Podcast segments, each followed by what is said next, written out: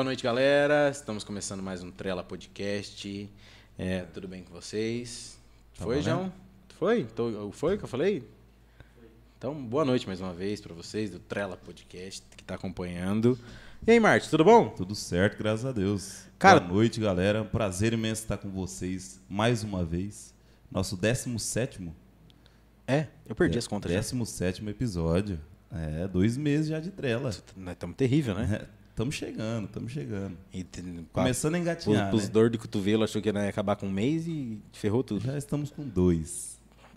Chupa.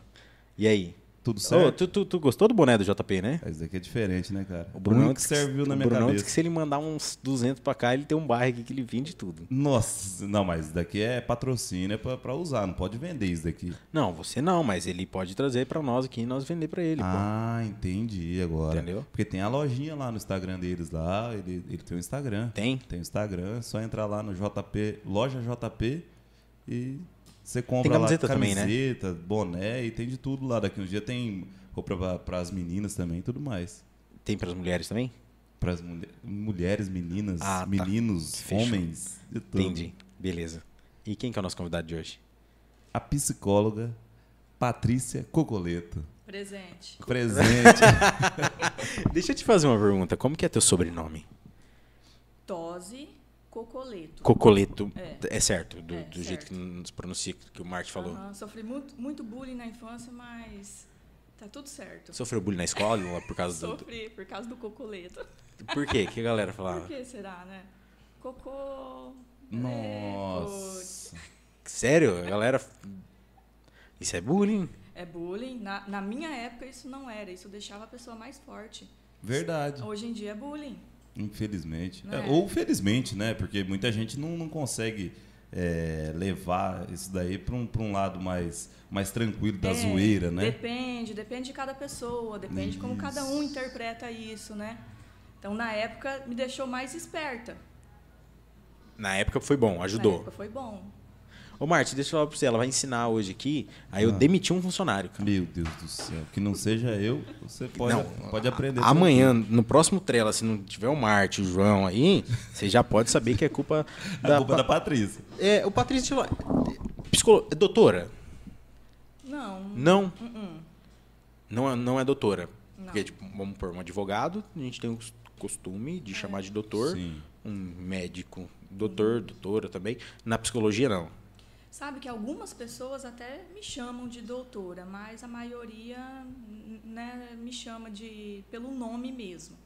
Então, como eu dou muito curso e faço atendimento individual, geralmente as pessoas me chamam mais de professora até do que de psicóloga ou doutora. Então, é mais professora, porque eu ensino as pessoas quem elas são de verdade. Entendi. Ô, João, o áudio tá indo bem? Tá? Galera, tá, tá legal? Agora tu vai me pos- posicionar. Tem nove tipos de enneagrama. Nove tipos de De personalidade. personalidades. Isso. Não, ah, somos leigos. Tu vai explicar isso pra nós aí, Não, como então- isso funciona. Então, antes de começar, Ah. eu quero pedir para Ah. você que está aqui assistindo a gente, encaminha para o seu amigo, para sua namorada, para sua esposa que está no quarto às vezes, para os tios nos grupos lá. Deixe seu like, se inscreve. Quem Pode ser é dislike inscrito, também, né, Marte? de- deixa dislike, O comenta é engajar, aqui, né? manda pergunta para psicóloga Patrícia e interage com a gente, cara. Interage, faz, faz seu papel aqui na vida aqui, ó. Isso Ajuda aí. o Trela. beleza? Exatamente. Pimp Store. Ah, o nosso parceiro de hoje, né? Nosso Tu, tu gostou do nosso cenário? Gostei. Legal, né? Os Esse quadros cenário, os aqui. quadros é da Pimp Store. É com o Robson. É, eles fazem um trabalho mar- maravilhoso. É, eu quero, eu sempre falo que eu, eu tenho que ir lá, mas eu não tô sobrando tempo. Eu quero fazer um quadro é, com a foto do meu filho. Nós fizemos aquele. Como que é o nome daquilo lá, Marte? Aquelas fotos de, de recém-nascido? Tu fez do Newborn. New, newborn. Eu quero uma foto, quero fazer um quadro. Ele faz do jeito que. Uma imagem que tu tiver, eles fazem um quadro no Canvas. É maravilhoso.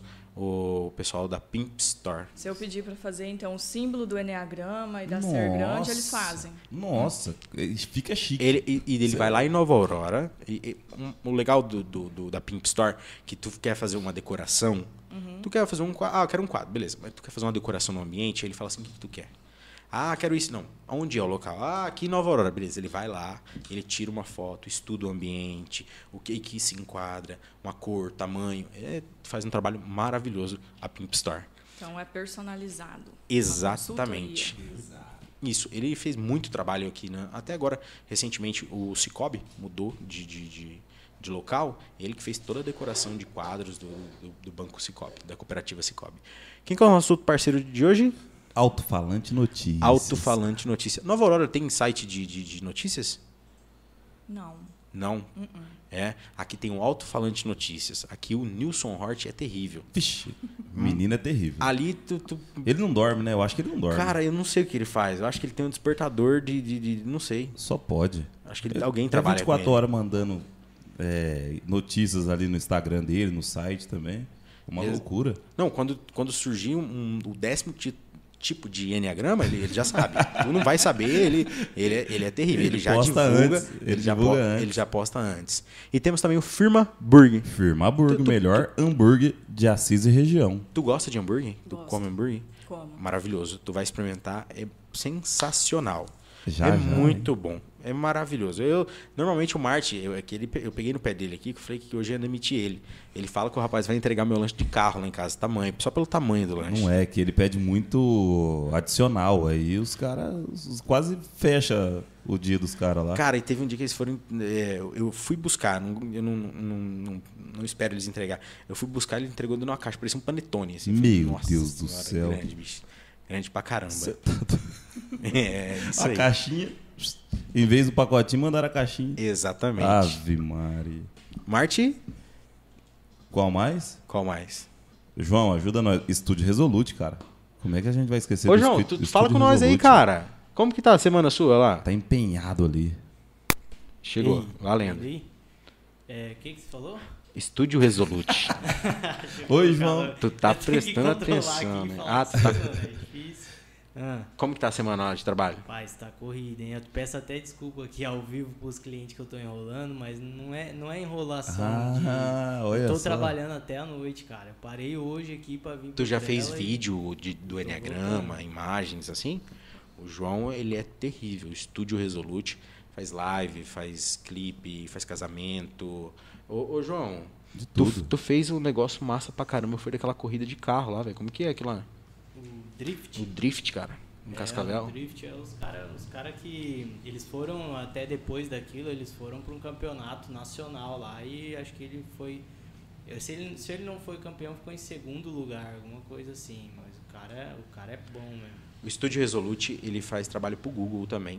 O pessoal do Google liga pra ele, contrata pra ele fazer as imagens do interior de, de, de empresas, né, ô João? É, é uma, aqueles tour virtual de que tem no Google agora tem essa opção, além do Google Aquele Maps, Google, tem- é, Google Earth, É, Google Maps e tal. De ver a rua, você ainda pode ver por dentro das empresas agora e tal. E o Estúdio Resolute faz esse trabalho.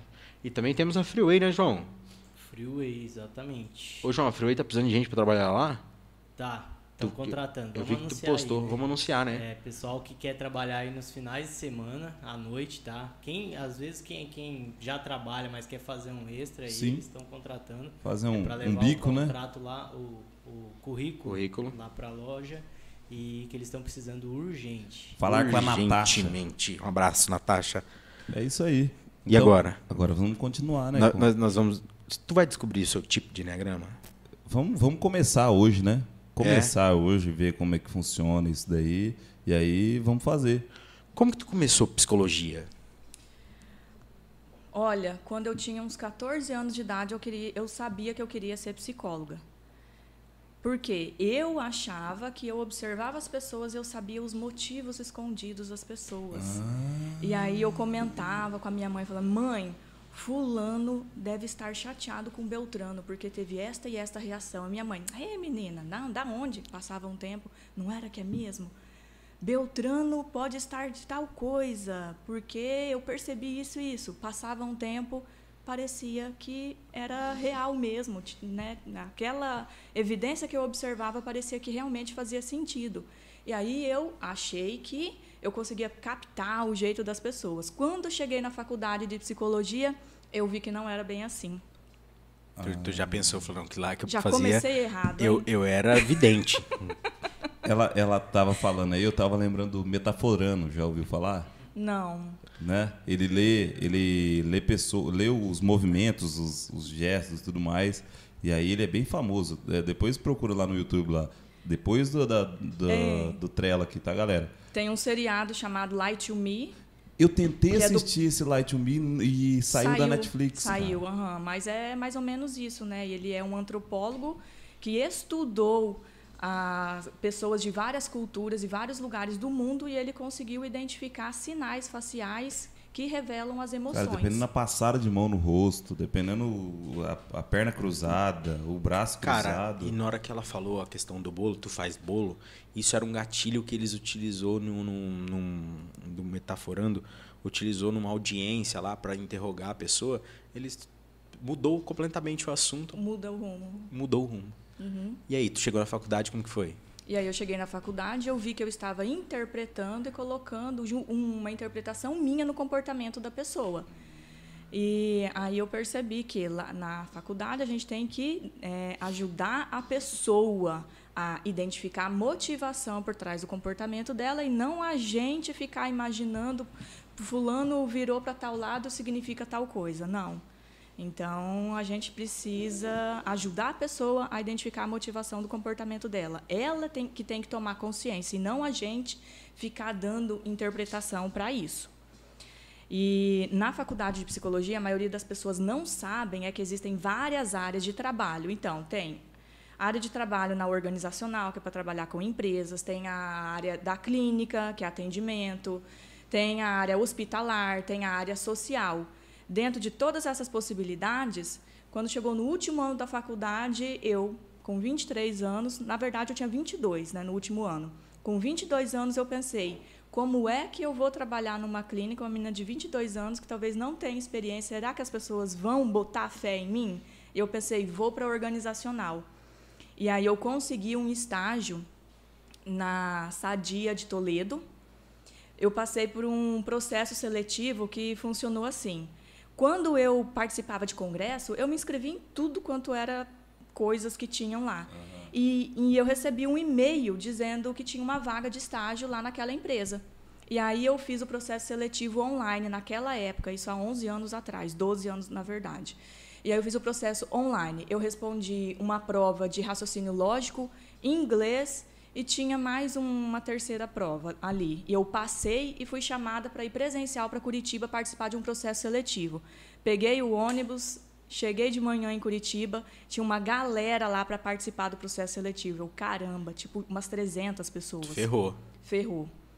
E aí? E aí dividiram, explicaram, né, como que iria funcionar o nosso dia, dividiram a galera lá em vários grupos e psicologia, né? Falei, se eu ficar quietinha aqui, ninguém vai me enxergar. Então eu tenho que dar uma é, dar uma liderada, mas sem abafar as outras pessoas.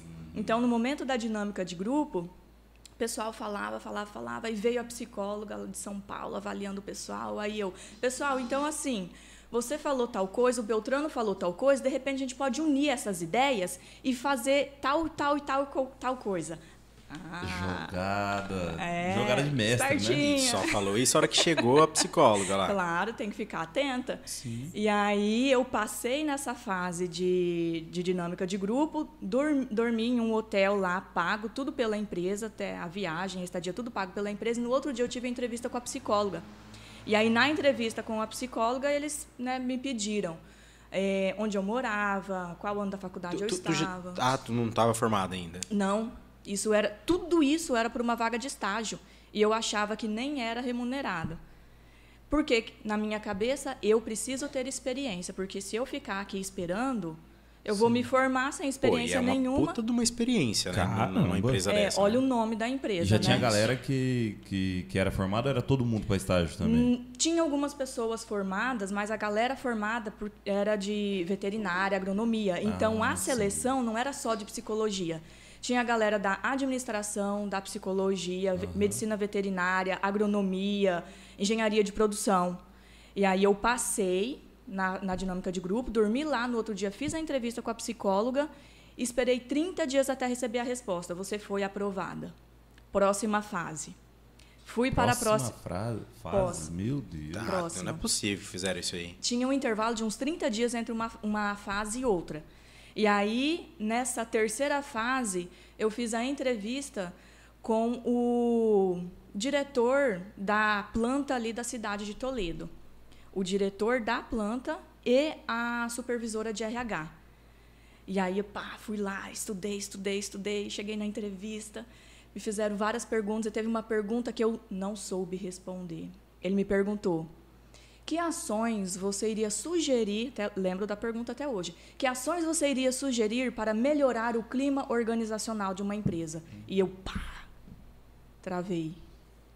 A hora que ele falou em ações, eu ia falar assim, ah, tu vai na bolsa de valores, Exato. lá e tudo mais. hein. Aí, no final da entrevista, ele disse o seguinte: teve algum momento que você ficou.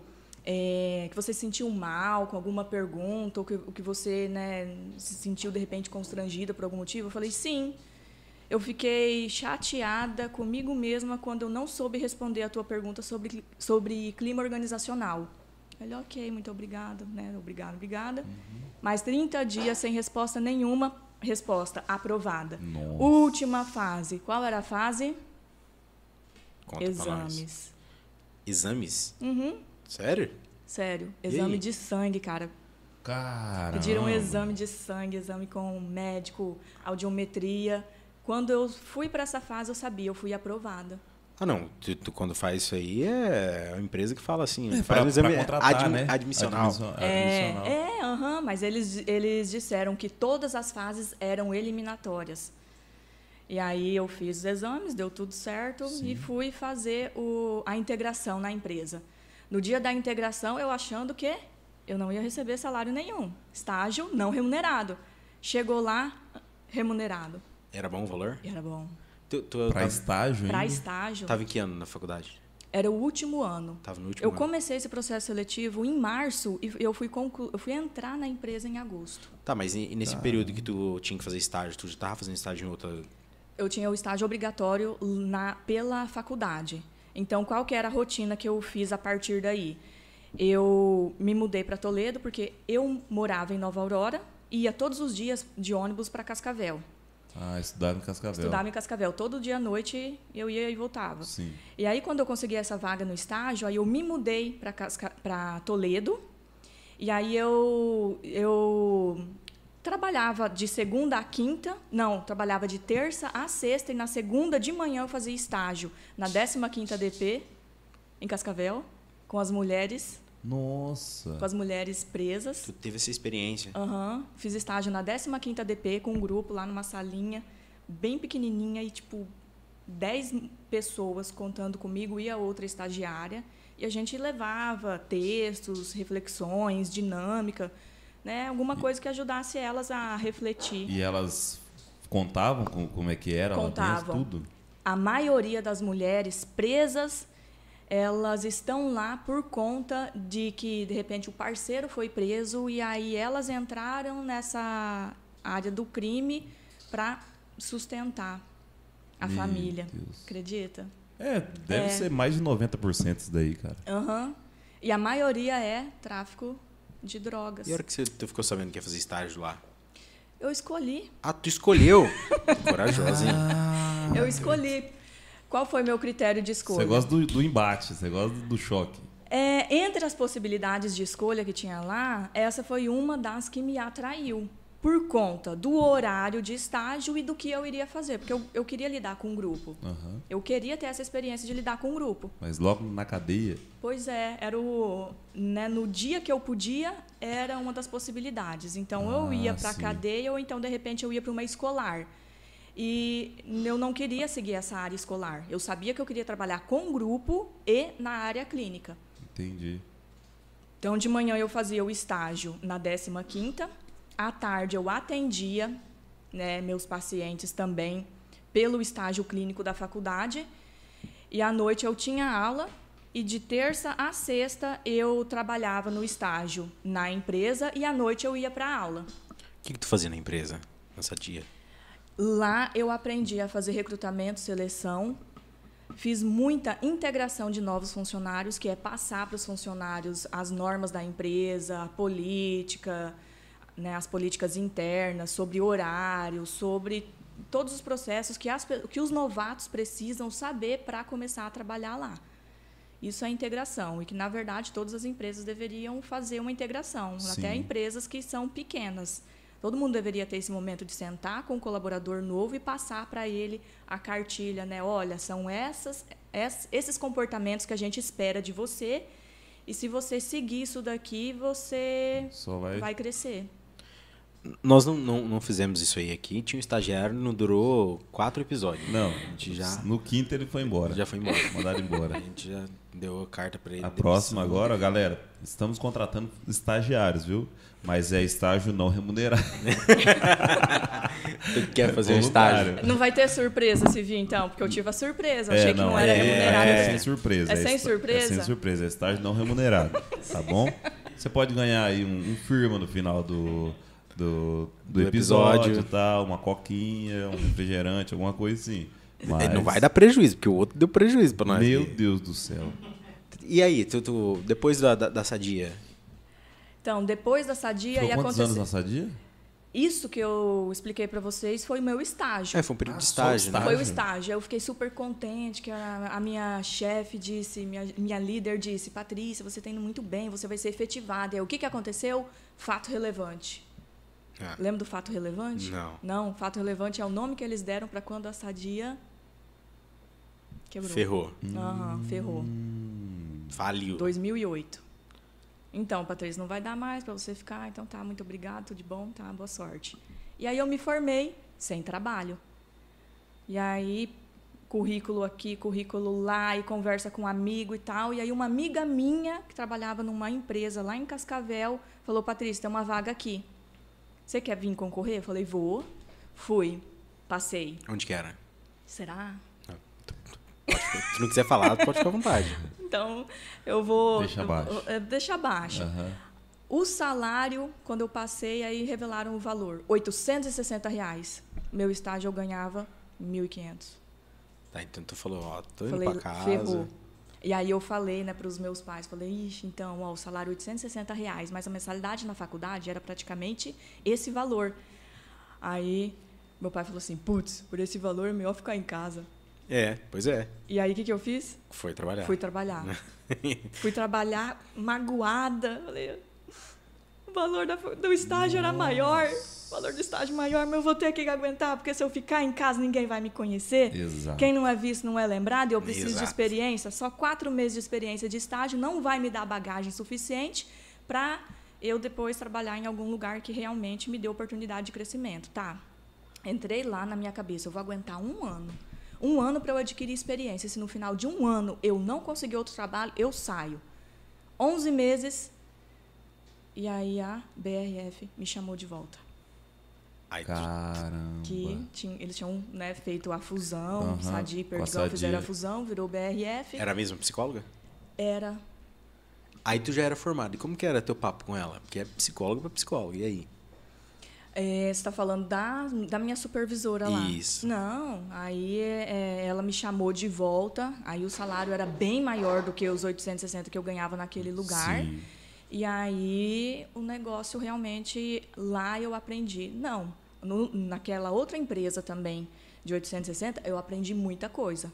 Seleção, seleção, seleção, seleção, é, integração de novos funcionários, é, descrição de cargos e funções, avaliação de desempenho, controle do período de experiência das pessoas, orientar gestor para fazer feedback nos 30 dias, nos 45 dias, nos 85 dias para antes de dar os 90 dias. Então eu aprendi né, muita Muito. coisa em ambos os lugares. Sim. E aí depois que eu voltei, aí eu voltei lá para Toledo e aí eles disseram para mim: "Você quer voltar para cá?" Volto. Segunda-feira, eu, putz, segunda-feira? Enrolei o colchão, botei no porta-malas do carro e parti. E o outro serviço? Não, conversei lá Ah, direitinho. sim. Isso era uma segunda-feira também, aí eu conversei e falei, olha, eu consigo trabalhar aqui até na sexta-feira. Na segunda eu tenho a integração lá no outro lugar. Então aí enrolei o colchão, botei no porta-malas do carro e parti para outra cidade. Liguei para minha amiga que eu já tinha morado com ela na época do estágio. Ela falou: "Vamos, vamos morar junto. vamos lá, vamos alugar outro apartamento, vamos morar. Tu tinha que idade daí, nesse período? Nesse período, 20. 20. Eu ia fazer 24. 24. Acho que eu tinha já 24 completo. E aí Caraca. eu fui pra lá. Tu foi pra BRF com 24 anos de Fui. idade. Aham. E aí lá eu fiquei mais dois anos. Lá eles ch- chamam um papel de business partner ou BP, mas que tem outras empresas que chamam de parceiro de negócio. Qual que era o papel do parceiro de negócio? Eu controlava os indicadores da- das áreas, que era absenteísmo, rotatividade, é, as faltas do- dos funcionários mesmo.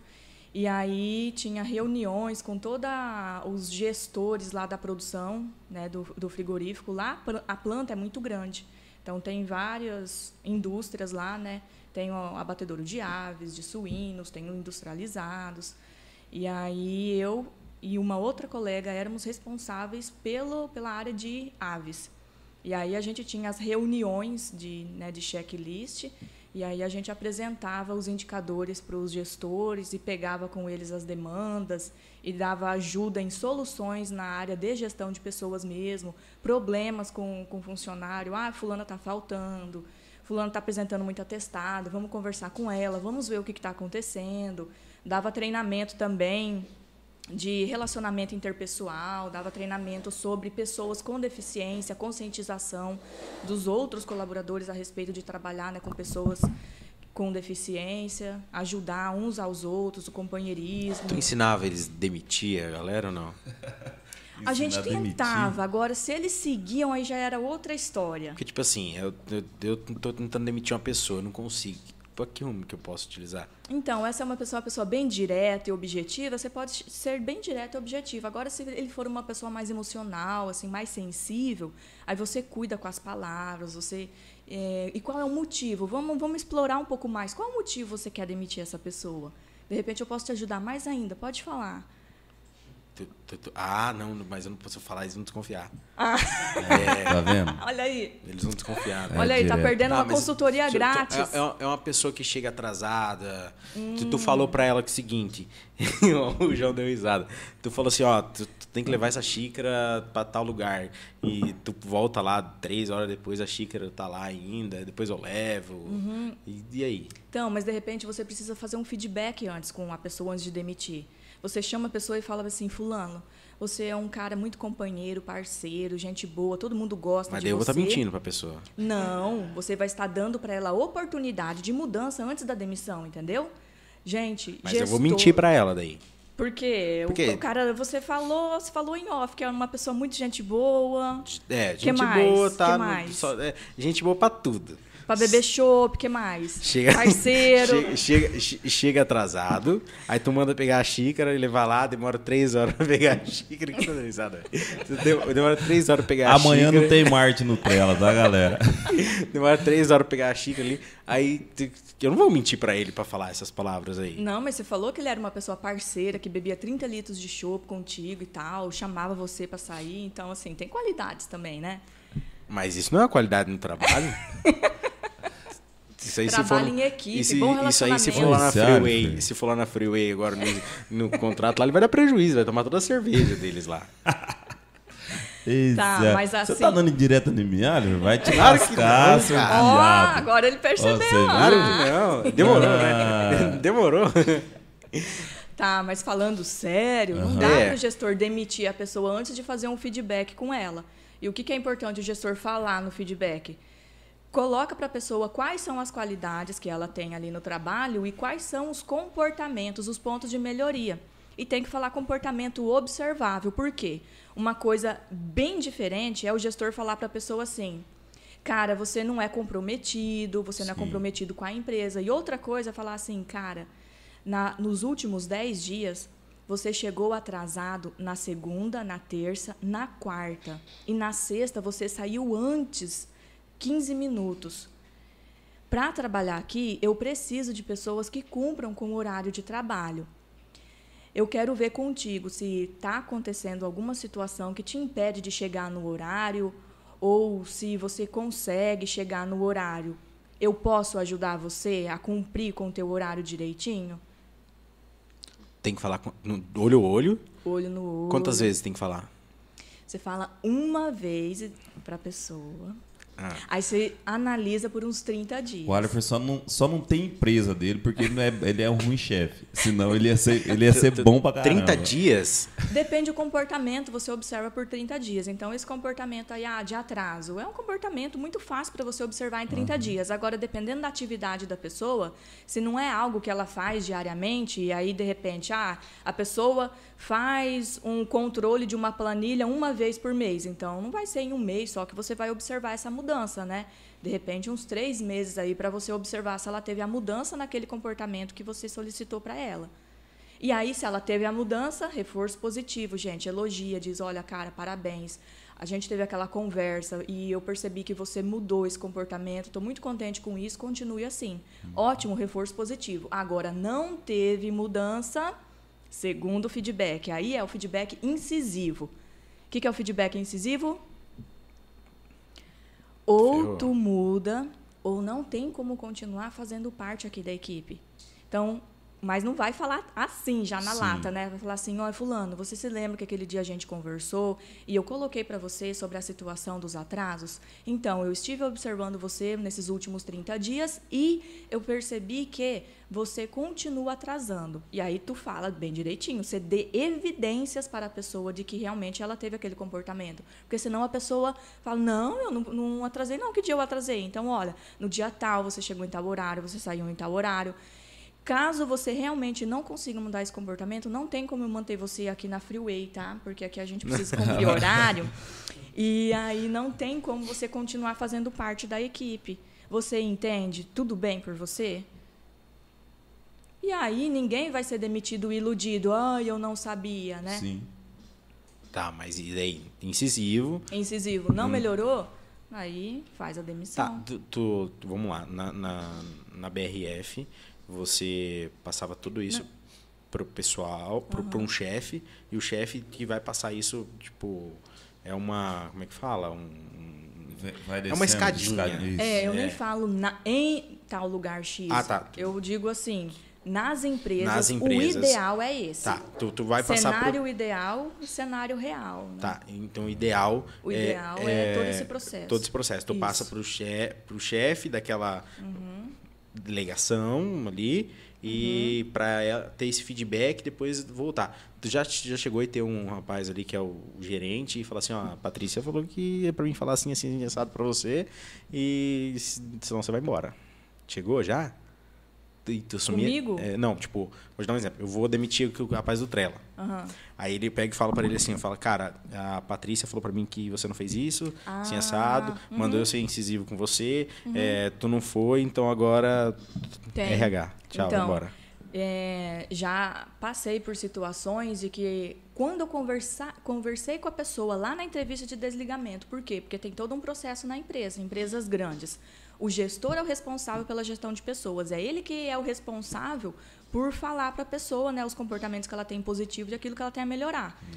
É, quem convive com a pessoa no dia a dia é que tem que ter essa conversa. Tipo, a gente é o padre que faz o casamento, mas quem vive junto é o casal. Então, não dá para o padre chegar e falar assim, olha, né, não deu certo aqui nesse lugar, então a gente está te dispensando. Não. É quem está ali no dia a dia. E já aconteceu, sim, situações do gestor falar, olha, o RH, você não atingiu né, com a produtividade, aí o RH falou para eu te demi- demitir. Então já teve situações de lá o RH faz entrevista de desligamento com a pessoa, realmente para checar com a pessoa se ela foi bem tratada no período que ela trabalhou lá, se ela teve todas as condições necessárias para trabalhar e qual foi a forma que aconteceu esse desligamento. E aí já aconteceu situações de pessoa falar: "Então, ele falou que o RH mandou uma lista de nomes para demitir". Isso não é real, né? Pra demitir, precisa passar pelo RH ou não? O ideal seria, sabia? É uma conversa junto com o gestor e RH, porque o gestor passa para o RH quais ações o RH, o gestor já teve para recuperar aquela pessoa. Porque demitir a pessoa não é garantia que tu vai contratar outra que vai atender né, as atribuições da empresa, que vai atender as metas e vai entregar resultado. Porque o mercado de trabalho ele está muito em alta e aí o pessoal né, troca aí, porque dizer que ah, está faltando emprego, Será que está faltando emprego? Tu não acha que as empresas estão exigentes demais? Não, eu acho que as pessoas é que venham, muito venha a nós o vosso reino e seja feita a minha vontade. Uhum. Porque a pessoa quer ganhar bem, a pessoa quer ser reconhecido, mas aí a pessoa não se dedica para ela crescer, não estuda, não busca autoconhecimento para ela melhorar enquanto pessoa, enquanto Sim. ser humano e trabalhar bem em equipe. As pessoas estão investindo, as empresas estão investindo nas pessoas e as pessoas querem crescer muito rápido. Eu vejo que isso é uma questão até de geração. Sem um esforço ali, tipo, compatível, né? É, a pessoa planta e eu quero colher, eu quero, eu quero crescer rapidinho. Não é. Está trabalhando, olhe para a carreira que as pessoas dessa área fizeram para elas chegar onde elas estão. E aí você vai alinhar a tua expectativa com a realidade. Porque qual é o problema? O, a pessoa tem uma expectativa muito alta de crescer, de repente, numa empresa, mas talvez ela não está entregando tudo que poderia entregar. Ou ainda, ah, tem empresas, hum, né, tem empresa que realmente tem dificuldade de reconhecer o bom funcionário. E aí perde também o funcionário para o mercado de trabalho. Uhum.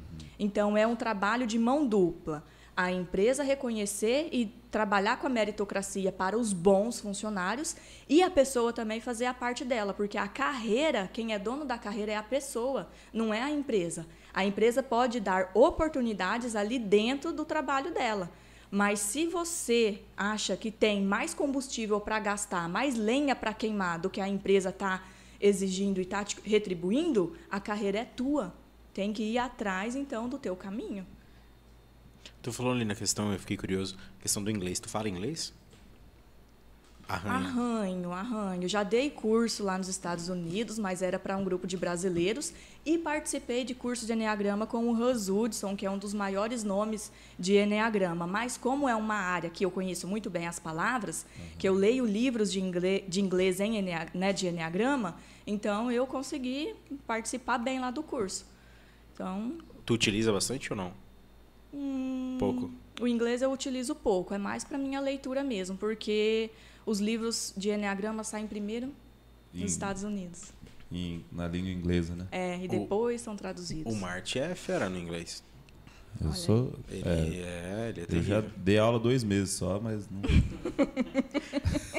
ele é, ele é terrível. Onde se encaixa o Enneagrama na empresa? O Enneagrama ajuda cada pessoa a entender o porquê ela é do jeito que é e porquê os outros são do jeito que são. Quando você entende os seus pontos fortes e as suas falhas, e quando você entende os pontos fortes da outra pessoa e as falhas do outro, isso automaticamente aumenta a tua compaixão consigo mesmo e com as outras pessoas. Então aumenta o teu nível de tolerância sobre o comportamento do outro. Eu vou dar um exemplo para vocês, que eu atendi uma pessoa, um tipo 5 no Enneagrama. O tipo 5, ele tem um comportamento chamado compartimentalização, que é cada coisa no seu lugar. Amigos do trabalho são amigos do trabalho, família é família, amigos de jogar online são né, de jogo. Eu não vou fazer uma festa e misturar todo mundo. E aí. Ferrou, pesado. Minha esposa é assim. Quem mistura todo mundo, então pode ser que não sejam cinco, né? Minha Mas isso é, é só assim. um. Ó, ela, não misturar. Ela, ela, mistura, ela separa tudo. É separa, é incrível. Né? Então, o nome disso, no, no tipo 5, é compartimentalização, não misturar os grupos e os assuntos. E aí eu atendia esse cliente e ele gostou muito do Enneagrama e ele sempre me mandava mensagem: Patrícia, quando você vir para minha cidade, me manda uma mensagem, vamos tomar um café. Um certo dia eu estava na cidade dele, meio-dia e 40, mandei a mensagem: Fulano, estou aqui na tua cidade, vamos tomar um café? E ele respondeu: Hum, não posso. Estou tomando café com o pessoal do trabalho.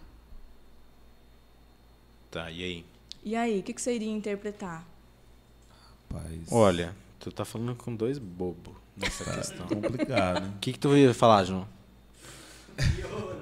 Pensa, a pessoa fica te chamando para tomar um café. O dia que você tá lá na cidade dela, ela fala: Não posso, estou tomando Cara, café eu, com o pessoal do eu, trabalho. Eu tomaria dois cafés. Ia tomar um café com o pessoal do trabalho ali onde É, eu, tô eu- e depois ia eu tomar um café também. contigo. Mas se, for, se você, no meu lugar, como você iria interpretar de repente ele falar isso? Ah, busão, não, não quer, não quer me ver, cara. Ah, Eu tu- nunca tu venho utiliza aqui. essas palavras aí no- no- nessa área? Então, não. Não, mas, né? A gente só pensa, mas não fala. Mas eu, eu, eu ia pensar isso daí. Um amigo meu, tá, às vezes mora fora. E, Ou eu moro fora, tô indo lá na cidade dele. E eu, vamos marcar, vamos marcar. No dia que eu tô lá, ele não. Cortou, Não existe. né? Meio chato, né? Então, olha, aí entra o tipo de personalidade interpretando essa situação. Um, um tipo, de repente, iria interpretar assim: puxa vida, eu Que tô aqui, eu tô aqui e aí a pessoa me corta. Não aviso mais, eu vou cortar esse cara. Sim. Ou outro tipo de personalidade talvez iria pensar assim: será que eu fiz alguma coisa? Por que, que a pessoa me chama e agora eu estou aqui? Será que aconteceu algo e eu não estou sabendo? Nossa, o que, que será que eu fiz? Então, cada tipo de personalidade tende a interpretar situações conforme o teu próprio estilo e as suas crenças. Mas como eu entendo de Enneagrama, eu falei, fulano, você percebeu que você fez a compartimentalização? Aí ele respondeu, putz, nem percebi. Eu entendo de Enneagrama, entendo o tipo dele. Ele, o assunto dele com esses amigos era assunto de trabalho, o assunto dele comigo era Enneagrama. Uma coisa não mistura com a outra, ele já estava com esses amigos. Olha, se é eu, eu, eu, eu, não seria o tipo, não sei o tipo que eu seria, mas eu ia passar uma boa mentira pra ti. Eu ia falar, "Ah, tudo bem, Patrícia, tu tá aqui na cidade, até que horas tu vai ficar aqui? Eu tô numa reunião importante. Mas nem E- era, era horário de almoço. Tá, mas aí, reunião Mas importante. Você mistura.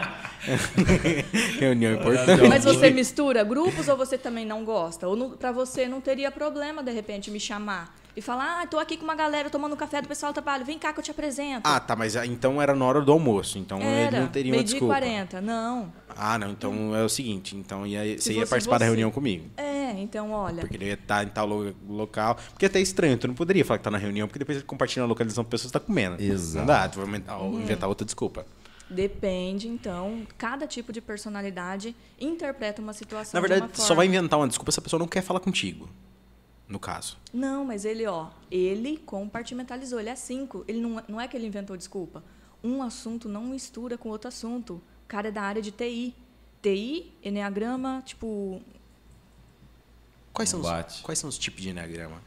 Então, a palavra Enneagrama, ela vem do grego, onde Enea significa nove, grama, desenho ou figura. Então, Enneagrama são nove tipos de personalidades. Então, os números vão do 1 ao 9. Não tem tipo 0 e não tem tipo 10. Todos os tipos têm coisas boas e todos os tipos têm coisas a melhorar. Não Já é- começa por aí. Eu gostei do a melhorar, não coisas ruins. É. A melhorar. Então, como a gente é um tipo mais otimista, aí enxerga. os- Sim, né? sempre. Eu vou, eu vou passar teu contato pro, pro Bacana. guri do Trela aqui, pra ver se tu consegue dar uma. Passa aí. É, Todos precisam, tá? Todos. é. Todos. E, e quais são os, os tipos? Ah, a gente estipula por número mesmo. Então, o tipo 1 tem algumas características. Características do tipo 1. Ou melhor, antes de falar características, eu vou falar quais são as paixões que domina, é, a paixão que domina cada um desses nove tipos de personalidade. Todo mundo já ouviu falar em sete pecados capitais, certo? Sim. Mas, na verdade, sempre foram nove pecados que, domina, que dominaram a humanidade. Então, além da ira, é, vaidade, Tu vai gula, lembrar todos? luxúria, vamos lá. Avareza. Como que é? Preguiça. Para quem não Preguiça. sabe, símbolo do Enneagrama está aqui na minha camiseta. Como que é no símbolo? É, então, olha, o tipo 9, ele está aqui no topo do Enneagrama. Então, o tipo 9, qual é a paixão que domina o 9? É a preguiça. Mas não é preguiça de fazer as coisas, é uma preguiça existencial. Lá, desde o início da vida, o tipo 9, ele interpretou que a melhor forma de sobreviver nesse mundo é não expressando a minha opinião quando é diferente da opinião das outras pessoas. Vamos evitar atritos e conflitos? A melhor forma de sobreviver aqui é manter a paz e a tranquilidade. Então, é uma preguiça de confrontar o outro, de questionar ou de falar a própria opinião quando é diferente da opinião das outras pessoas. Isso é a preguiça, não é preguiça de trabalhar. Uma Tu- preguiça Tem um amigo meu que é da- faz o 9, então. Então- Tem preguiça de confrontar, questionar. Ah, não. O 9 é quem tem preguiça. O 9 tem preguiça existencial, não é preguiça de trabalhar. E quando a pessoa ela confronta? Aí pode ser outros tipos de personalidade. Então, Ah, não tá, é tá, um tá. padrão do 9. Entendi. Então vamos para o 1. Qual é a paixão que domina o tipo 1? É a ira ou a raiva? Raiva quando as coisas não acontecem do jeito que deveriam ser. Desde o início da vida, o tipo 1 acredita que eu tenho que ser uma pessoa certa, perfeita e correta. Mas a gente vive em um mundo onde as coisas acontecem certas, perfeitas e corretas? Não existe. Não. Não. E aí, quando a coisa não acontece do jeito que deveria ser, vem a raiva do tipo 1. Raiva que as pessoas não são comprometidas, raiva que as pessoas não, não são organizadas, não são tão dedicadas, raiva que as pessoas não seguem as regras. Por que ela tá olhando pra você, Marte? Você vê, né? É, você jogou na lenha, ué. Digo, e como, Você cara? jogou no fogo, rapaz. Não de ponta falei teu cabeça nome. amarrado numa cruz. Você tá louco? Não falei teu nome, pô. Pera, mas calma. Ah, e o, e o tipo 2? Dois, a paixão que domina o dois é o orgulho. Orgulho em ser necessário na vida da pessoa. Então, a pessoa tipo 2, desde o início da vida dela, ela interpretou que para ela ser aceita e amada nesse mundo, ela tinha que agradar as outras pessoas, ser uma pessoa simpática, agradável, otimista, que ajuda os outros. É Daí uma vem palavra que ah, uma palavra que tu não usa, baba ovo, então. Oh, não pode julgar os Não, tipos. não, mas- mas- não pode, não pode. É uma palavra que tu não usa. Se os tipos dois estiverem assistindo a gente, desculpa, gente. Ah, desculpa. Ah, Perdão. então tem a galera ali do. Cada um que se encaixa em em um número. Exatamente. Cada um de nós aqui se encaixa em um tipo de personalidade. Eu posso se encaixar no, no 1 e no 10, no 9? É, um, é apenas um é tipo. um tipo. O que acontece é que a gente se identifica em características de vários números, aí tudo bem. Mas para a gente saber qual que é o nosso tipo de verdade, a gente tem que olhar para a motivação por trás do nosso comportamento. Quer ver um exemplo? Eu sempre uso esse exemplo nos cursos, que é o seguinte: levanta a mão aqui quem gosta de ajudar as pessoas. Por que, que a pessoa não- Nossa, não gente. Ah, aqui Ah, também? bom. Ah, não, eu pensei que você Ah. tava dando exemplo. Desculpa. É isso aí, ó. Não, Levanta a mão, João. Eu Que pensei que isso? você tava dando exemplo. Não, mas. Vocês ajudam, não ajudam? Ajuda. Ué, será que nós quatro somos do mesmo tipo, então? Não, vamos identificar a motivação por trás do nosso comportamento. Tem um tipo de personalidade que ele ajuda muito a pessoa porque ele pensa assim: putz, mas se eu não ajudar, essa pessoa vai ficar chateada comigo. E talvez é, vai que ela se afasta de mim, eu não quero que ela se afaste de mim. Então, olha, por trás desse comportamento de ajudar o outro é evitar o abandono. Eu não quero que o outro se afaste de mim, eu não quero que o outro me abandone. Tem um outro tipo de personalidade que também ajuda muito o outro, e aí ele pensa o seguinte: se eu não ajudar essa pessoa, vai ficar um clima chato, pesado, vai quer saber? Ah, é melhor eu ajudar. Faço muito isso. Então, por trás desse comportamento é manter a paz, a tranquilidade, a harmonia. É, eu, paz e amor. Desse É, jeito. pra vamos evitar a Ajudo, fadiga? mas por dentro eu tô no tipo 1. É o Jairinho, Rapaz. vamos evitar a fadiga? É aí. É Jaiminho. Jaiminho. É, Vamos exato. evitar a Eu, fadiga. eu sou desse. E tem um outro tipo de personalidade que ajuda muito porque ele pensa assim: o que seria dessa pessoa se não fosse eu aqui para ajudar ela? Aí é o orgulho em ajudar o outro. Viu só? Comportamento externo, todos nós podemos ser muito semelhantes. Agora, o porquê a gente faz o que faz é que revela o nosso verdadeiro tipo de personalidade. Tá, mas até agora eu já me encaixei nos três que tu falou aí. Mas aí que ela tá falando. Mas calma, vamos esperar ela falar Então- o quarto. Ah, então. aí- É, é ele, ele flagrou. É que ele tá esperto. Tá esperto, isso querendo É. demitir. E- Não é ele, gente. Não. Ah, agora não é mais, ó. Tu sabe que ele tem irmão gêmeos? Aí. Não sabia, não. É, mentira. É, falando em irmão brincando. gêmeo, vocês dois são iguais? Quem? Assim, a personalidade. São... Eu e o Alifer? E eu aqui acreditando que tinha um irmão gêmeo. É mentira. É mentira. Eu tenho minha irmã, mas é a mesma coisa que eu. A, a irmã dele, se tirar o cabelo, é ele. E nós somos do mesmo dia. 11 de setembro, o dois, os dois. Só que de ano diferente. E vocês Um dois são certinho. iguais. Iguais. Iguaizinhos? Iguais. Não. É Tô falando de isso. de- Depois eu um vou te mostrar. sente, o outro manda mensagem que tá acontecendo alguma Se, coisa. se jogar no Photoshop e tirar o É cabelo da- loucura. da, da, da é loucura. dele, é loucura. Bom, então aí. Eu sou do dia 11 de setembro de 1991 e ela dia 11 de setembro de 1992. E a personalidade de vocês é parecida, os dois é bem estilo parecido? São tudo Loucura. sensitivo. É uma loucura. São É tudo uma sensitivo. Então, olha, pelo Enneagrama, a gente acredita o seguinte: na verdade, não é só o Enneagrama, né? Tem um livro que eu gosto muito chamado Darwin para Terapeutas, que foi escrito pelo psicólogo Renato Caminha, e ele diz o seguinte: que personalidade a gente nasce com uma predisposição para ser o nosso tipo de personalidade, ou seja, tem o fator inato, nosso DNA. E o ambiente exerce sim uma influência, mas não é determinante para a gente ser do nosso estilo. Por quê? pessoas, de repente, irmãos gêmeos, você vê que um é diferente do outro na personalidade, na tomada de decisão, no Ela, temperamento. ela é um pouco mais é, Incisiva. incisiva que eu. Ela é um pouco mais, vamos supor, mais brava, né? Uhum, Ela- aí já ela vemos vu- uma ela- diferença. Ela, vu- ela fala no que vem na cabeça, ela fala mais rápido, mas o, o restante é. Então, mas já Sim. vemos uma diferença. Sim. Então, não é olha, totalmente igual. personalidade é resultado do fator inato mais o ambiente que você cresce. O ambiente exerce uma influência sim, mas não é determinante para você ser determinado tipo de personalidade. Por exemplo, uma criança que ela já nasce com o tipo 1, uma, uma criança que tem a autocobrança, quer tirar notas altas, muito focada no dever, nas tarefas, na obrigação. E aí essa criança, de repente, ela tirou um 9 e chega em casa brava, chorando com raiva, porque ela queria ter tirado 10. Cenário 1. Os pais também são críticos e dizem para essa criança: quem mandou você ficar vendo desenho? Se você Nossa. tivesse estudado mais, você teria tirado 10. Sem perceber, o que, que esses pais estão fazendo? Reforçando a característica da autocrítica nessa criança. Agora imagine um outro cenário, essa mesma criança, mas com pais mais flexíveis. E aí a criança chega em casa chorando com raiva porque tirou 9, e aí o pai diz assim: "Ah, menino, quando eu tirava 7 eu já ficava feliz. Pra que que tu vai chorar?" Né? 9 é uma nota muito boa, 9 Pai é passava nota pelo boa. conselho. Pai passava pelo conselho. É, ué. Mentira, eu não fazia isso não. Então, olha, o ambiente pode reforçar, deixar mais rígida algumas características que a pessoa já nasce com aquela característica ou flexibilizar de repente alguma característica da pessoa.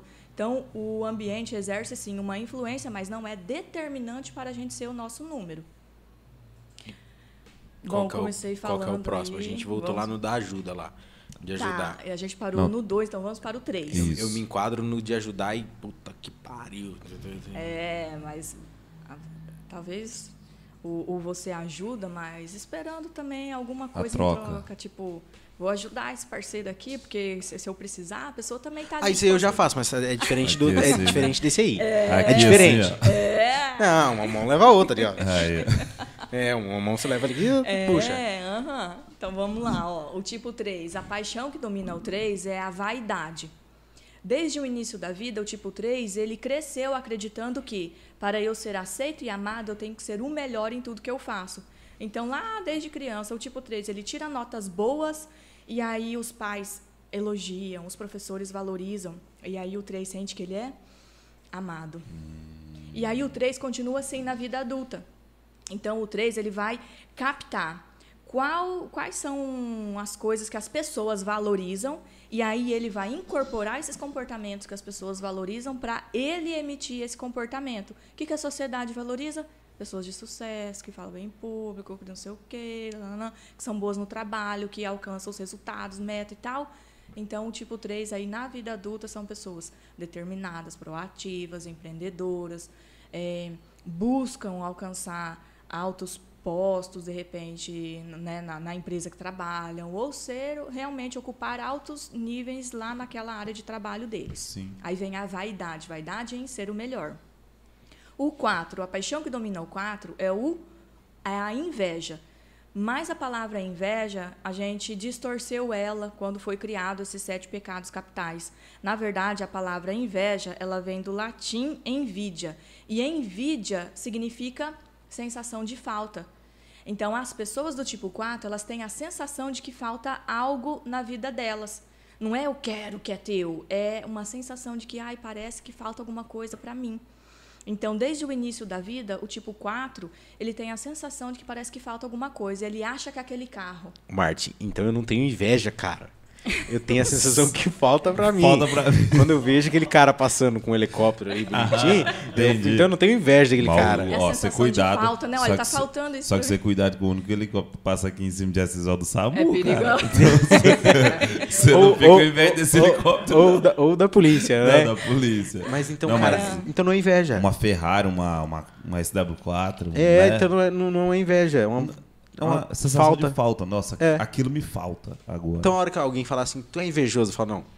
Não, É uma sensação de eu falta. sou uma pessoa que sente falta de coisas boas. Mas e os invejosos? Como é que faz? Porque tem os invejosos também. O da inveja, da inveja ali mesmo. Não, gente, sejamos sinceros e honestos. Sim. A inveja é inerente ao ser humano. A inveja todo mundo tem Sim. em algum momento, que é olhar e falar: caramba, um dia eu quero ter isso daí também. Um dia eu quero chegar aí também. Mas para o Enneagrama, a inveja ela vem disfarçada de alguns comportamentos, como se comparar com a outra pessoa, falar: puxa vida, essa pessoa né, toca tão bem um violão, ah, eu queria tanto tocar bem violão. Ou ainda, nossa, parece que as pessoas no Instagram estão tão felizes, né? Eu queria que ser eu- daquele jeito. Eu queria ser mais feliz também. Isso é a sensação de falta. É olhar para a vida do outro e comparar com a própria vida e sentir falta de algo na própria vida. Ah, mas se a pessoa pegar, olhar o Instagram, só tem maravilha. Todo mundo tá Instagram. feliz. Todo mundo tá feliz. E- e- nós Aí temos, tá a nós loucura temos um, né? um- um que a gente comenta, que a gente fala, que o Facebook só tem é, luto, é, velho reclam- reclamando, política e Instagram tá tudo maravilhoso. É. Nun- Nunca ninguém posta nada triste no É Instagram. raro, é raro. É, é raríssimo. Ixi, E o Twitter até sem lei. ali é loucura. Verdade. Entendeu? Então, o Instagram, todo mundo tá uh, invejoso. Tudo tem. Sente vontade. Twitter é o inferninho, né? Do, né, da- das redes sociais, né? Cara, tem que banir aquela rede social. É, loucura. E aí vamos para o 5, Qual que que é é a avareza. Ah. Tipo, o 5 é a avareza. Mas não é avareza de coisas materiais, é uma avareza É. emocional. E como que é? O tipo 5 são pessoas que eles buscam privacidade, o isolamento, estar em contato com um grande número de pessoas por muito tempo é como se sugasse a energia do 5. Então o 5 ele tem necessidade de se isolar, ficar lá no canto dele, no quarto dele, buscar fazer atividades mentais para preencher é, aquele gasto de energia que ele teve. Então, os cinco são pessoas mais reservadas, observadoras na dela, são analíticos, são pessoas que demonstram um pouco as emoções. Como assim demonstram um pouco as emoções? Não é que eles não sentem, eles sentem, mas a forma de demonstrar é o cinco, ele tá triste. Talvez as pessoas não vão perceber que ele está triste. Ou ele está feliz. Talvez as pessoas não vão perceber que ele esteja feliz.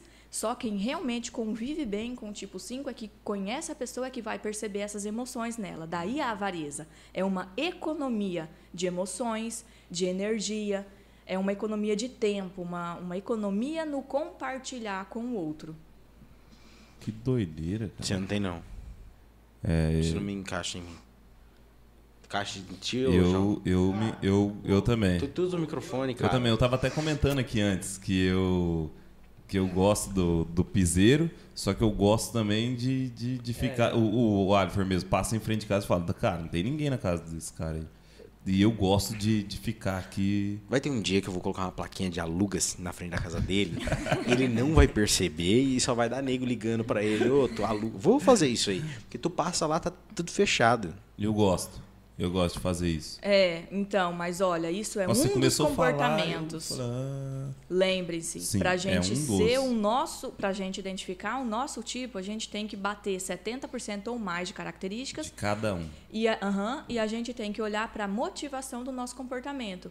Então aqui eu estou falando uns três minutos de tá cada tipo. Superficialmente. Bem superficial.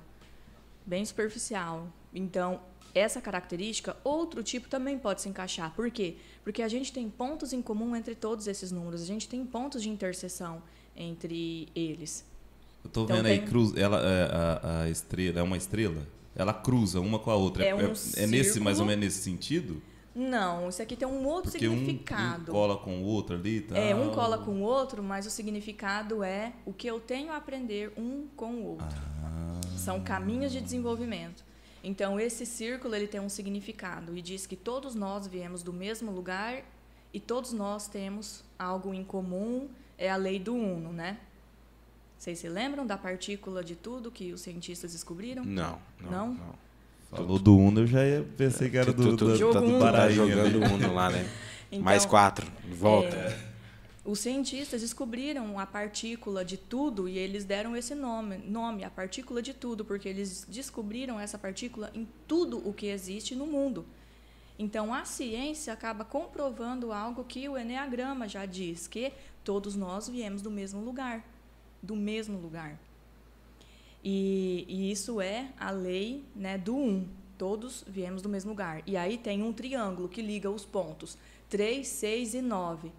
Esse triângulo, ele tá ligado, ele representa a lei do 3, que é a lei da criação, que diz que tudo para ser criado nesse mundo são duas forças opostas e uma força conciliadora. Nêutrons, prótons, elétrons. Todas as grandes religiões também têm três forças, né? Pai, Filho e Espírito Santo, Brahma, Shiva, Krishna e assim vai. E a gente tem esse outro símbolo que é a hexade, que liga os pontos. 1, 4, 2, 8, 5, 7, 1. E se você pegar qualquer número do Enneagrama e dividir por 7, vai dar sempre essa mesma sequência. Quer testar? Pega a calculadora aí. Que doideira. O Alifer vai, o Alifer é de Ao exatas. vivo.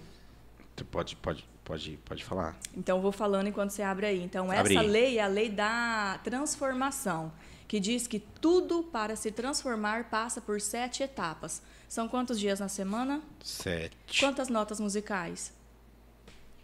Sete. Quantas cores no arco-íris? Sete. Tá, e como que, é o que, que eu vou calcular aqui? Pega, escolhe qualquer número menos o 7 e divide por 7. Qual número você vai escolher? Nove. 9, divide por 7. Cara, tá, deu 1.2. Ó, 1, né? Depois da vírgula você segue. Então, 2, ó, segue aqui no símbolo. 2, 8, 5. Segue lá, aí, né? Segue aí, vê se tá. 2, 8, 5, 7, 1, 1, 4, 2, 9. 2, 9. Vai dar isso infinitamente. Qualquer número que você dividir pelo 7 vai dar é, a sequência. Faz outro número. Tá, fiz agora. Os Depois 6 da dividido, vírgula, né? 6 dividido por 7. Vai. 0. Ah, é 8. Depois da vírgula. Então vai. 8, 5, 5, 7, sete, 1, um, 4, quatro, 2, 8, oito. 5, 7. Uhum. Não, peraí. Eu vou dividir 4 por 3. 4 por 4 7, por perdão. 7.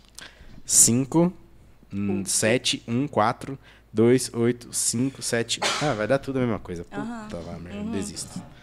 E eu sou um cara que gosta de, de, de desafiar. Adoro esses Uhum. pessoal. O pessoal vem aqui, eu, eu desafio tudo.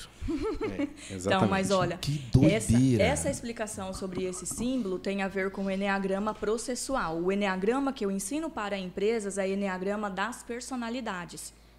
Eu ensino sobre os tipos de personalidade. Então, o Enneagrama ele é um, uma um sistema que ele explica o funcionamento do ser humano e dos processos que existem no mundo. Você só trabalha com empresa? Não, eu também dou turmas abertas, inclusive em setembro, nos dias 16, 23 e 30, quinta-feira à noite, né? Todos esses três dias são quintas, quintas-feiras. Eu vou dar uma turma aberta online de Enneagrama, é, das 7 da noite às 9 e meia da noite. Então, quem gostou do Enneagrama e quiser saber sobre o seu tipo de personalidade, entender melhor você mesmo e as outras pessoas, no meu Instagram tem o Linktree e lá uma das opções é o curso online de Enneagrama. Acessa lá Tu e usa confere. qual plataforma? Eu uso a Zoom. A Zoom? Uhum. Então a galera que quiser, tu vai no teu perfil, Vai no meu perfil Instagram. no Instagram, Como- acessa como o que Tá lá no- Instagram? Como que tá lá no Instagram? Psi Pati Cocoleto. PSI, de psicóloga. Tá na descrição? Tá na Tá aqui descrição. na descrição, Ah, galera. Ah, Estúdio Resolute é terrível. Sim, aí, Então- aí então- João. Aí, ó. Tá, tá Boa, aqui, João. João. Tá aqui? É, tá na descrição do, do vídeo. Do vídeo. Ah, tá na descrição do vídeo. Isso, tá ali, ó. Isso, tá. Uhum. Então entra. Daí a- tu tem no link lá, a pessoa pode clicar e vai direto. Qual a, a data mesmo? As datas? 16, 23 e 30 de setembro, das 7 às 9 e meia da noite. Então, esta é a parte que eu explico sobre os tipos de personalidade. Depois, eu agendo com cada participante uma sessão individual comigo. Porque aí eu vou investigar realmente No caso, a motivação. no caso, essa primeira agora é gratuita. A pessoa, qualquer um, pode ir lá, clicar e. Gratuito, clicada. E lá tem o Pix. Ah. Gratuito, a clicada. Qual- Entrar no site Qual é é, o valor? Qual é o valor do meu curso, gente? O valor do meu curso online são 697 reais. Para pagamento à vista tem desconto no Pix, né? E se quiser parcelar no cartão, a gente parcela também. Bacana isso. 697 o curso. Então, são três noites de conteúdo, mais uma sessão individual comigo, mais o último encontro que aí depois que todo mundo identificou o próprio tipo de personalidade, eu só falo de ações de desenvolvimento para cada tipo.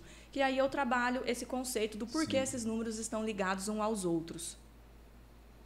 Que da hora. Mas isso. além disso, Não isso- marca a trela nessa semana. É, vamos fazer o. Tá vamos, bom. Vamos É, fazer o, o coisa. Fazer o Enneagrama. isso aí. Todo mundo. Nós já vai sair com um, com um pré. Tudo certinho. Então, João, ó, dia 1, 2 e 3 de outubro, eu estarei conduzindo um retiro de Enneagrama no hotel em sede Alvorada, então se de repente você quiser, né, a gente pode conversar para você fazer umas imagens desses retiros e dessas imersões. Faço bastante. tu, tu, tu, tu- tu faz bastante isso aí? Faço. Não, não de Enneagrama, de Enneagrama não. Sim. Então, vai ser exclusivo. De, de coach. de- Retiros né, de, de retiro, igreja. Tanto de, de igreja quanto de coach. Já está acostumado então, É, com esse tipo de eventos, né? trabalho, exatamente. Então, olha, vamos trocar uma ideia. E. Ele é bom. O Estúdio Vamos trocar Resolute uma é ideia. muito bom. Então, essa camiseta que eu estou vestindo é a camiseta que eu dou para os participantes do, da imersão ou retiro de Enneagrama. É, a gente já está indo para a quinta edição. Quem faz o curso de Enneagrama é um pré-requisito para participar da imersão. E aí a imersão a pessoa chega na sexta-feira e sai no domingo depois do almoço. Então a pessoa chega na sexta-noite, se hospeda no hotel, incluso todas as refeições, eu e mais um profissional conduzindo os trabalhos lá do grupo. E o pré-requisito é a pessoa saber o próprio tipo de personalidade. Então é um trabalho bem avançado, bem profundo e se alguém aqui estiver assistindo e já fez o curso de Enneagrama, mesmo que não tenha sido comigo, você pode participar dessa imersão.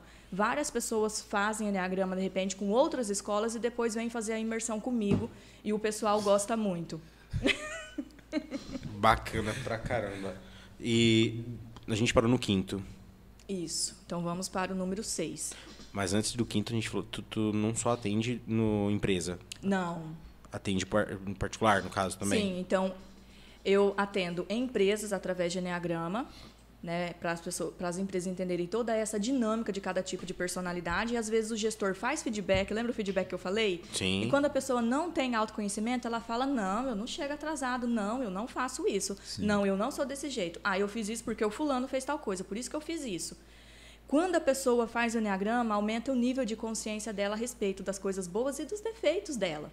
E aí, os feedbacks que a pessoa recebe no trabalho fazem mais sentido. Facilita o trabalho do gestor, facilita o trabalho da área de gestão de pessoas no desenvolvimento da equipe. Além disso, eu também dou turmas abertas de Enneagrama, que é esse retiro que eu conduzo ali em, em, em sede Alvorada, entre Cascavel e Toledo. São essas turmas abertas de Enneagrama, de identificação, como essa que vai acontecer em setembro. E também faço atendimentos individuais. Então, a pessoa eh, não quer participar, de repente, do curso com outras pessoas, eu ajudo ela na identificação do perfil dela de forma individual. Qual é a diferença? No curso, você conhece os nove tipos de personalidades. Na entrevista individual comigo, no trabalho individual, eu vou ajudar você a identificar o seu tipo de personalidade. Porque o curso são quase 10 horas de curso, né? Para começar, só para identificar o teu tipo, mais de 10 horas de curso. E aí, se a gente fizesse isso de forma individual, ia sair né, também bem mais, maior o valor. Sim. Mas eu atendo individual também. E é rápido para identificar o, o, o número da pessoa ali? Depende muito de pessoa para pessoa. É, tem pessoas que, quando elas vêm de uma caminhada de autoconhecimento, elas identificam mais fácil. Sim. Porque a pessoa já tem consciência dos pontos fortes e dos pontos a melhorar dela. E aí, quando eu explico os nove tipos, ela fala: caramba, realmente é isso daí que acontece aqui dentro de mim. Agora, quando a pessoa não vem de uma caminhada de autoconhecimento, às vezes demora um pouquinho mais. E aí precisa praticar a autoobservação. Eu vou precisar praticar essa. Eu venho, eu venho já há uns dois anos, de verdade, há uns dois anos eu venho fazendo isso daí por experiência própria mesmo. Eu, eu li um livro lá e aí comecei a, a me a ver o que, que eu estava falando, o que, que eu não estava falando, o jeito que eu estava agindo. Eu, eu conheço, porque isso daqui é, é a vida, né? Durante a vida que a É. gente não é assim, ah, hoje eu vou começar a fazer isso, amanhã já Não. vou. Não é assim. Não. É um trabalho da vida inteira. Sim. É, inclusive, acho que é a frase que está aqui nessa camiseta, uma frase do Auspensky, que é um, um autor de Enneagrama mais mais densa a leitura dele e ele diz assim: antes de conhecer as próprias falhas e imperfeições é impossível conhecer-se. Hum, E isso é real. justo. Eu conto uma história no início de todas as turmas e vou repetir aqui para vocês a história de um homem que caminhava por uma estrada. Nessa estrada tinha um buraco. Esse homem não viu o buraco e ele caiu nesse buraco e ficou se perguntando: como é que eu vim parar aqui nesse buraco? Eu estava caminhando pela estrada e de repente eu vim parar aqui. Ah, já sei. A culpa, a culpa é do Alifer que eu vim parar aqui, porque se ele não tivesse feito isso comigo, eu não estava aqui nesse buraco. A culpa é do João. Porque se o João tivesse me avisado sobre tal coisa, eu não tinha feito isso. Eu não estava aqui nesse buraco.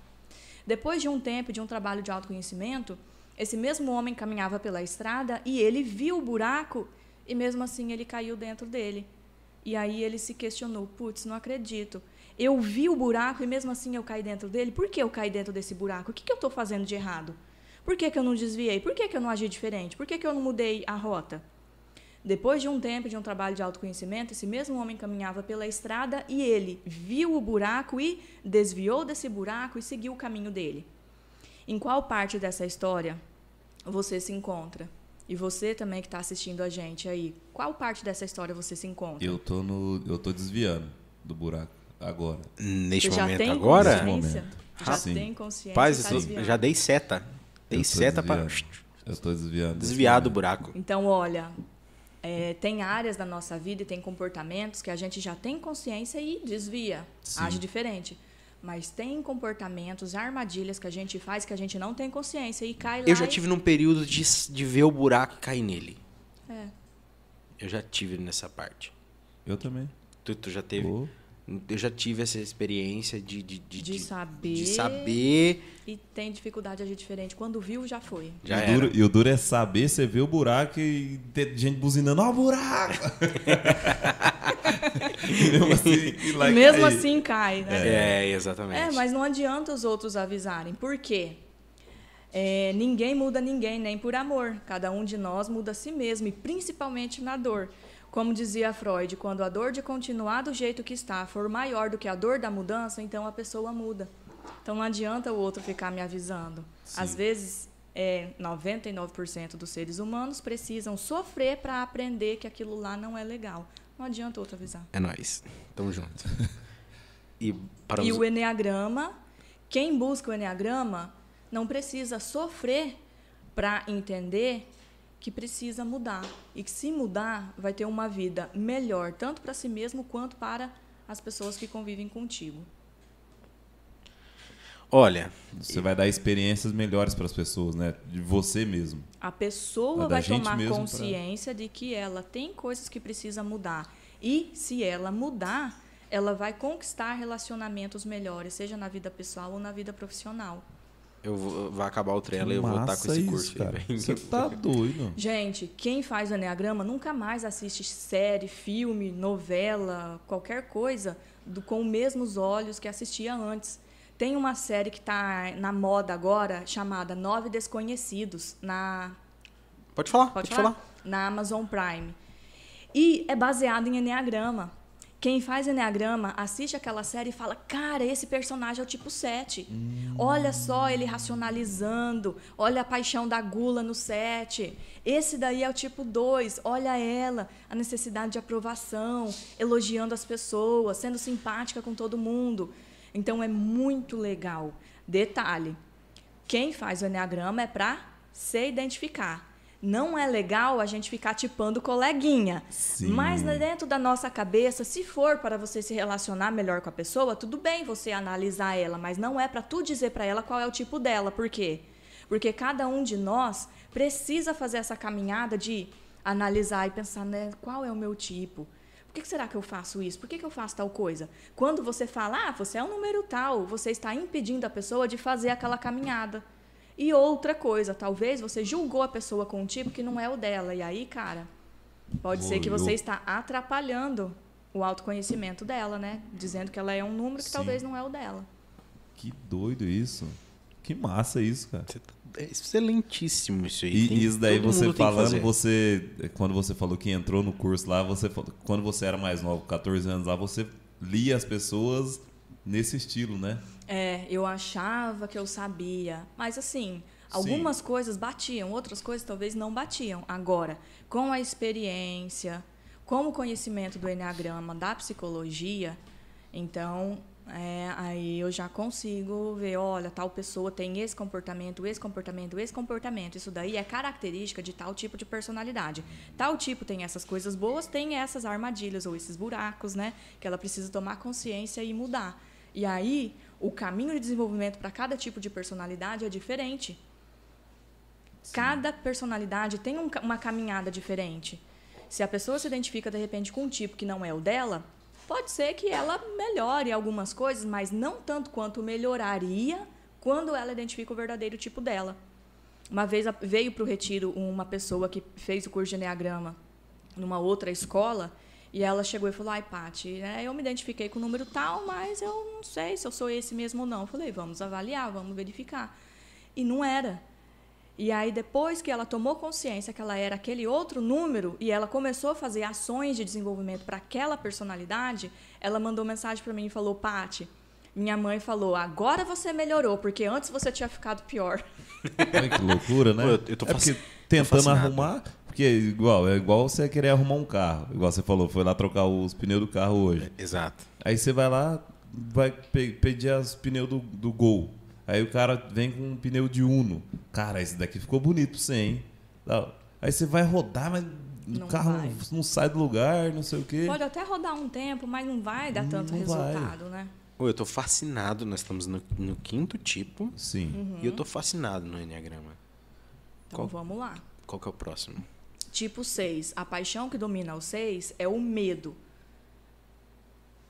Medo. Só que a gente tem que lembrar o seguinte: medo todo mundo tem. Mas o medo no tipo 6, ele vem disfarçado de tentativa de prever e controlar os acontecimentos, dúvida, incerteza, insegurança, testa as pessoas. Mas será que esse médico sabe mesmo? Deixa eu perguntar tal coisa. Mas será que eu não sei o quê? Deixa eu ver isso daqui. A risada Mas será que tal coisa? Desconfiança. Aí, ó. Será que, essa, será que essa pessoa sabe mesmo o que está falando? o João já ri, porque é a nossa conversa que toda hora ele falando essas coisas, né? Então, o medo ele vem disfarçado nesses comportamentos, tentativa de prever e controlar as coisas, desconfiança de si. Será que eu consigo? Será que eu dou conta? E se acontecer isso, eu tenho que fazer tal coisa. Mas se acontecer tal coisa, eu tenho que fazer isso. Então, o 6, ele é precavido. Só que no olhar das outras pessoas, talvez as pessoas vejam ele até como pessimista, mas caramba. Tá vendo? Eu sou bom, velho. Você vê? eu tenho solução. Ai, que filha da mãe. Então, o tipo 6 é um tipo precavido. Ele busca segurança, controle, previsibilidade. Eu sou muito isso aí. Mas eu me encaixo nos outros também. Vamos ver ainda. Tem mais um tipo, hein? Tem tipo. Bom, nos outros ali que a gente falou algumas características, eu me encaixava em um, o outro um, esse, até agora todos. Todos. No 6 eu tô em todos ali. Tá, uhum. tô, tô, então eu tô no 6. E, o, e o sétimo? 7. Uh, a paixão que domina o 7 é a gula. Lascou. tu tá contra mim? Você me estudou? Estudei? É, Sabe que eu estudei? O que, que tá acontecendo? Tá, mas vamos lá. Sempre tem uma parte boa. Então, a gula do tipo 7 é gula por experiências prazero, pra, prazerosas, não é gula por comida. De comer? Não é gula por comida, ah, é então gula por experiências. uh, escapei. Escapou. Então, é gula por experiências prazerosas. Quanto mais coisa legal a fazer, melhor. A pessoa tipo 7, desde o início da vida dela, ela busca evitar emoções dolorosas. Então, o tipo 7 são pessoas mais otimistas, alegres, divertidas, brincalhona. E aí, quando acontece uma coisa ruim, bateu o carro ah, eu já estava querendo trocar esse carro mesmo, agora eu vou trocar. Hum. Terminou o relacionamento. Ah, agora eu vou poder pescar aquela chata lá, não deixar uhum. eu pescar. Então o 7 é gula por coisas prazerosas. Então o 7 evita entrar em contato com dor e sofrimento, tristeza, melancolia, culpa, remorso. Então o 7 ele vai convencer ele mesmo e as outras pessoas de que aquela situação ruim que aconteceu nem foi tão ruim assim. Veja bem, veja bem. Quando o tipo 7 fala veja bem, cuidado. Ele já vai estar querendo te convencer de manipular. alguma coisa. Não, não sei assim, se é manipular, mas é te convencer, Sim. persuadir, né? Sete é um tipo muito bom da persuasão. Ele convence você a comprar a ideia dele. Daí depois tu vê o que talvez não era algo tão assim. Aí ele fala: Não, mas veja bem, foi tão bom que a gente fez isso, porque olha, aconteceu tal coisa. O negócio deu legal, errado. Aconteceu tal coisa que foi e legal. ele fala, veja bem. Então, o sete é otimista.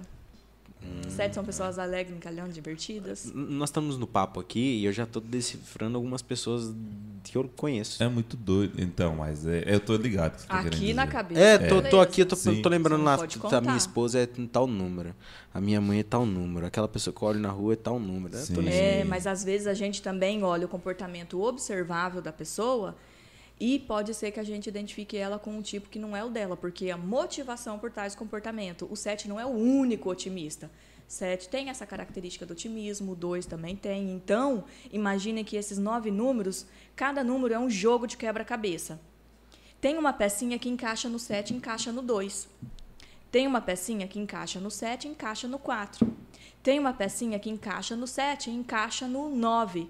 No final da explicação de todos esses nove números lá no curso, eu digo para as pessoas qual desses nove tipos você juntou mais peças do quebra-cabeça. É grande a chance de você ser esse tipo. E agora, olhe para o porquê você faz o que faz. Qual é a motivação? Porque cada um desses nove tipos tem algumas motivações. E é a motivação que revela o nosso tipo. Mas eu não fico falando de cara a motivação de cada personalidade, porque as próprias pessoas não sabem o porquê fazem o que fazem. Não sabe mesmo. Não sabe. A gente não tem esse hábito de ficar, putz, aquela pessoa falou tal coisa pra mim e eu fiquei magoado porque cutucou a ferida do abandono em mim. A gente não sabe. A gente não sabe as feridas que a gente tem. A gente não sabe as crenças que a gente tem. E a gente tem crença em várias áreas. A gente não quer buscar ir lá naquela. É, porque a gente vive no resolver. piloto automático aqui. A vida, as pessoas vivem no piloto automático, que é sempre no padrão da personalidade, habituada a agir do mesmo jeito, a tomar sempre as mesmas decisões, a fazer a mesma análise para se relacionar no mundo. E aí a gente vive no piloto automático, a gente não sabe por que faz o que faz. Que doideira, né? Cara, eu tô só no pensamento. É, eu tô vendo, tá viajando aí. E o oitavo? Tipo Oito. 8. Tipo oito. A paixão que domina o 8 é a luxúria. Lembrando que a luxúria também é diferente dessa luxúria aí dos sete pecados. Sim. A Cê- palavra- a hora que você falou ali do- dos sete pecados ali, eu lembrei daquela novela, né? Ah. Teve, teve aquela novela lá e- É, da Globo. Eu só não vou lembrar o nome. É. eu acho que era sete pecados. Era mesmo. sete pecados Sete. mesmo. Aham. Eu pensava que era só. Lembrei o- até da musiquinha. É. Da, da, da, da, da, da. Hã? Tu, Não é tu- daí? tu conhece, João? Tem que cantar mais. Aqui, só pra esse tan, nan, nan, Pra nan, lembrar. Isso aí parecia a abertura do Criança Esperança de ontem. Não me amarrar em dinheiro, não. Era alguma coisa com dinheiro. É. E então a luxúria do oito vem do latim luxus e luxus significa excesso. Excesso do quê? Excesso de força, excesso de sinceridade, excesso de mando. Então o oito desde o início da vida deles, eles interpretaram que a vida é dura para quem é mole, o mundo é uma guerra onde os fortes sobrevivem. Se eu mostrar fraqueza, o mundo vai me engolir. Então eu tenho que demonstrar força. E aí acaba sendo um tipo ativo, assertivo, direto, objetivo, sincero e que às vezes acaba cometendo sincericídio. Se vocês prestarem atenção, todas as qualidades desses nove tipos, quando fazem demais, acabam se tornando os defeitos, né? Sim. Acabam se tornando os pontos de melhoria. É como a diferença entre o veneno e o remédio. Quando a gente usa numa situação adequada, ser sincero é bom. Agora, quando a gente usa, de repente, com uma pessoa que é mais emocional ou numa situação que também, também não é adequada, acaba se tornando né, ruim, chato. O remédio demais mata. Mata. Isso aí. Muito Tá doido. vendo, João? Tu sabia disso? Então para de beber pinga, porque pinga demais também mata, tá? que Tipo, da hora. nove. Tipo 9. Eu até comecei a falar, acho que um pouquinho do 9, lembra da preguiça? Que não é uma preguiça de fazer as coisas, é uma preguiça existencial. O 9, ele interpretou que a melhor forma de sobreviver nesse mundo era se adaptando ao jeito das outras pessoas, evitando contrariar o outro, evitando até falar não para não dar atrito e conflito. Então, isso é a preguiça do 9, uma preguiça de me impor no mundo, uma preguiça de ir contra. Ah, quer saber? Ai, deixa, não vou. Aí a pessoa fala, nossa, galera que faz isso, né? Aí o 9 é, ah, uhum. Aí outra pessoa fala, nossa, aquelas pessoas que fazem não sei o quê. Aí o 9, hum, pois é, né? Então o 9 ele vai expressar a opinião dele só quando ele se sente seguro e confortável na, entre aquelas pessoas. Quando ele não tem muita intimidade, de repente ele vai omitir a opinião dele a respeito daquele assunto, quando a opinião dele vai contra aquilo que a outra pessoa está dizendo. No Big Brother, Big Brother é ótimo para a gente ficar analisando os tipos, né? Tu viu a questão da Carol Conká lá, do Lucas? Tu, tu, tu acompanhou? Uhum. Que que tu me fala da, daquela situação? Então, olha, vamos analisar. Vou descrever para vocês. A Carol Conká, ela é uma pessoa muito intensa nas emoções e ela mesma, depois do programa, ela comentou que algumas situações que ela se sentia rejeitada despertava de repente a raiva nela e, e toda aquela situação. Então tem um tipo de personalidade que tem né, a característica da intensidade, são muitos são muito autênticos, verdadeiros, intensos, emocionais, tem a ferida do abandono, a ferida da rejeição. De alguma forma, essas pessoas sentiram que elas foram rejeitadas no início da vida delas. E aí, situações, o que, que ela fez? Ela acabou Pum. descontando Indo pro choque. de uma forma não adequada. Tem alguma forma de reverter? Com autoconhecimento, terapia, tomada de consciência. É, a pessoa é um exercício constante, porque ela mesma disse que ela fazia terapia. E mesmo Sim. assim, num ambiente daquele, é um eterno vigiar e orai. Vigiai os seus pensamentos, porque vão se tornar palavras. Vigiai suas palavras, porque elas se tornarão os seus atos, né? A Rafa Kalimann, eu- eu acho, eu não tenho certeza se ela fez o Enneagrama, mas ela fez um, um processo ali, acho que um ano antes de entrar na casa ali, sem saber que ia entrar. E quando ela entrou, que eu sou, sou Ele fã é- do, do Big Brother. E aí, quando ela entrou, ela ficou ali os primeiros dias, ela ficou com uma planta, né? Porque ela ficou uns nove dias ali, excluída do bagulho. Só, ela só ficava numa, numa redezinha ali, num- lá na- no sofá, e só observando tudo que ia acontecer na casa. Quando ela explodiu, ela falou, pau, é isso, é isso. Falei, É doido, o que, que tá acontecendo? Uhum. No Big Brother da Rafa Kalimann, eu não, eu não acompanhei muito. E ela revirou tudo e. Mas É, nesse Big. Brother também tinham as plantas, né? Sim. Que eles levaram o apelido de passa-pano, né? Então, olha, pessoas que evitam criar opiniões muito, é, sei lá, muito que mexe muito com, com a casa. Por que, que essas pessoas que, tipo, é planta na vida real, é claro que Big Brother também é, se dá bem? Tipo, no Big Brother se dá bem, na, na vida pessoal, física também se dá bem. Não se Eu- impõe.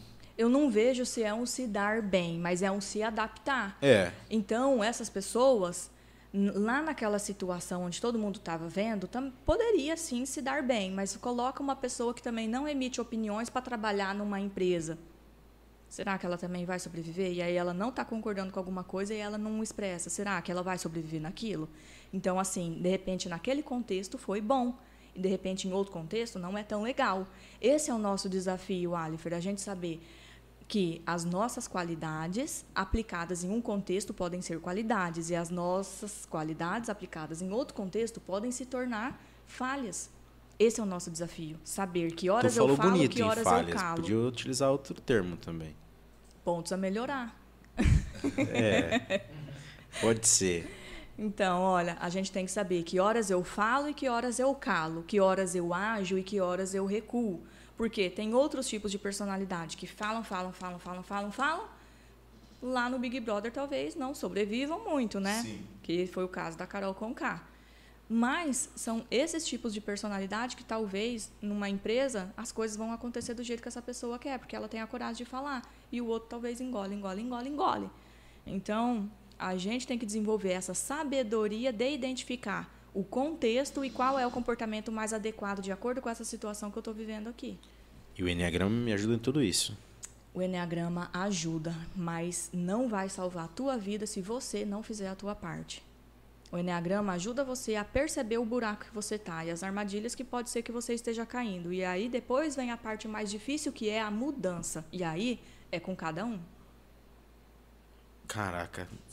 Uma coisa que tu, tu tocou no assunto do Big Brother e eu já, já vou, vou para outro caminho. Para as Olimpíadas que aconteceu, que repercutiu no mundo, a gente tava, tava falando antes aqui. Foi da Simone Biles. Biles. É, isso aí. O que, que tu me fala sobre aquele assunto? Porque ela é a melhor de todas. E ela falou: não, não quero. Eu até fiz uma postagem no meu Instagram que várias pessoas até me mandaram direct. Patrícia, por que, que você não comenta sobre a Simone Biles? E aí eu esperei um pouquinho. Porque todo mundo estava elogiando ela. Nossa, parabéns, olha, a menina, Sim. né, ela vai, ela está se poupando de entrar Mostrou que não tá bem numa mentalmente. competição, e é, não tal. tá bem. Aí eu pensei, hum, isso daí não tá legal. Não. Ela está evitando entrar na, num negócio que ela trabalhou a vida inteira, tipo, quatro anos, e daí ela evitou. Ela não está legal. Não é que ela está querendo poupar a saúde, ela já não está legal. Sim. E aí depois ela desistiu de mais um, uma prova e outra prova. E a- a que ela fez ainda não, não foi bem, né? É. Não, Aquela- acho que ela ficou em terceiro. Na, É. Naquela fez ali. Então, o que, que eu fui fazer? Eu fui olhar para a história dela. Ela é a única das atletas que passou por uma situação de assédio com o treinador e que ainda está nativa. Todas as outras que passaram por essa situação de, de abuso, porque realmente acho que aconteceu o abuso, não foi só um assédio, foi um abuso. É, as outras atle- atletas nem estão atuando mais. Então, eu, aí eu busquei estudar a história dela, que ah, os pais dela parece que tinham um problema com o alcoolismo, e aí ela foi criada pelos avós, ela considera os avós como pais, e aí ela foi descoberta aos seis anos de idade.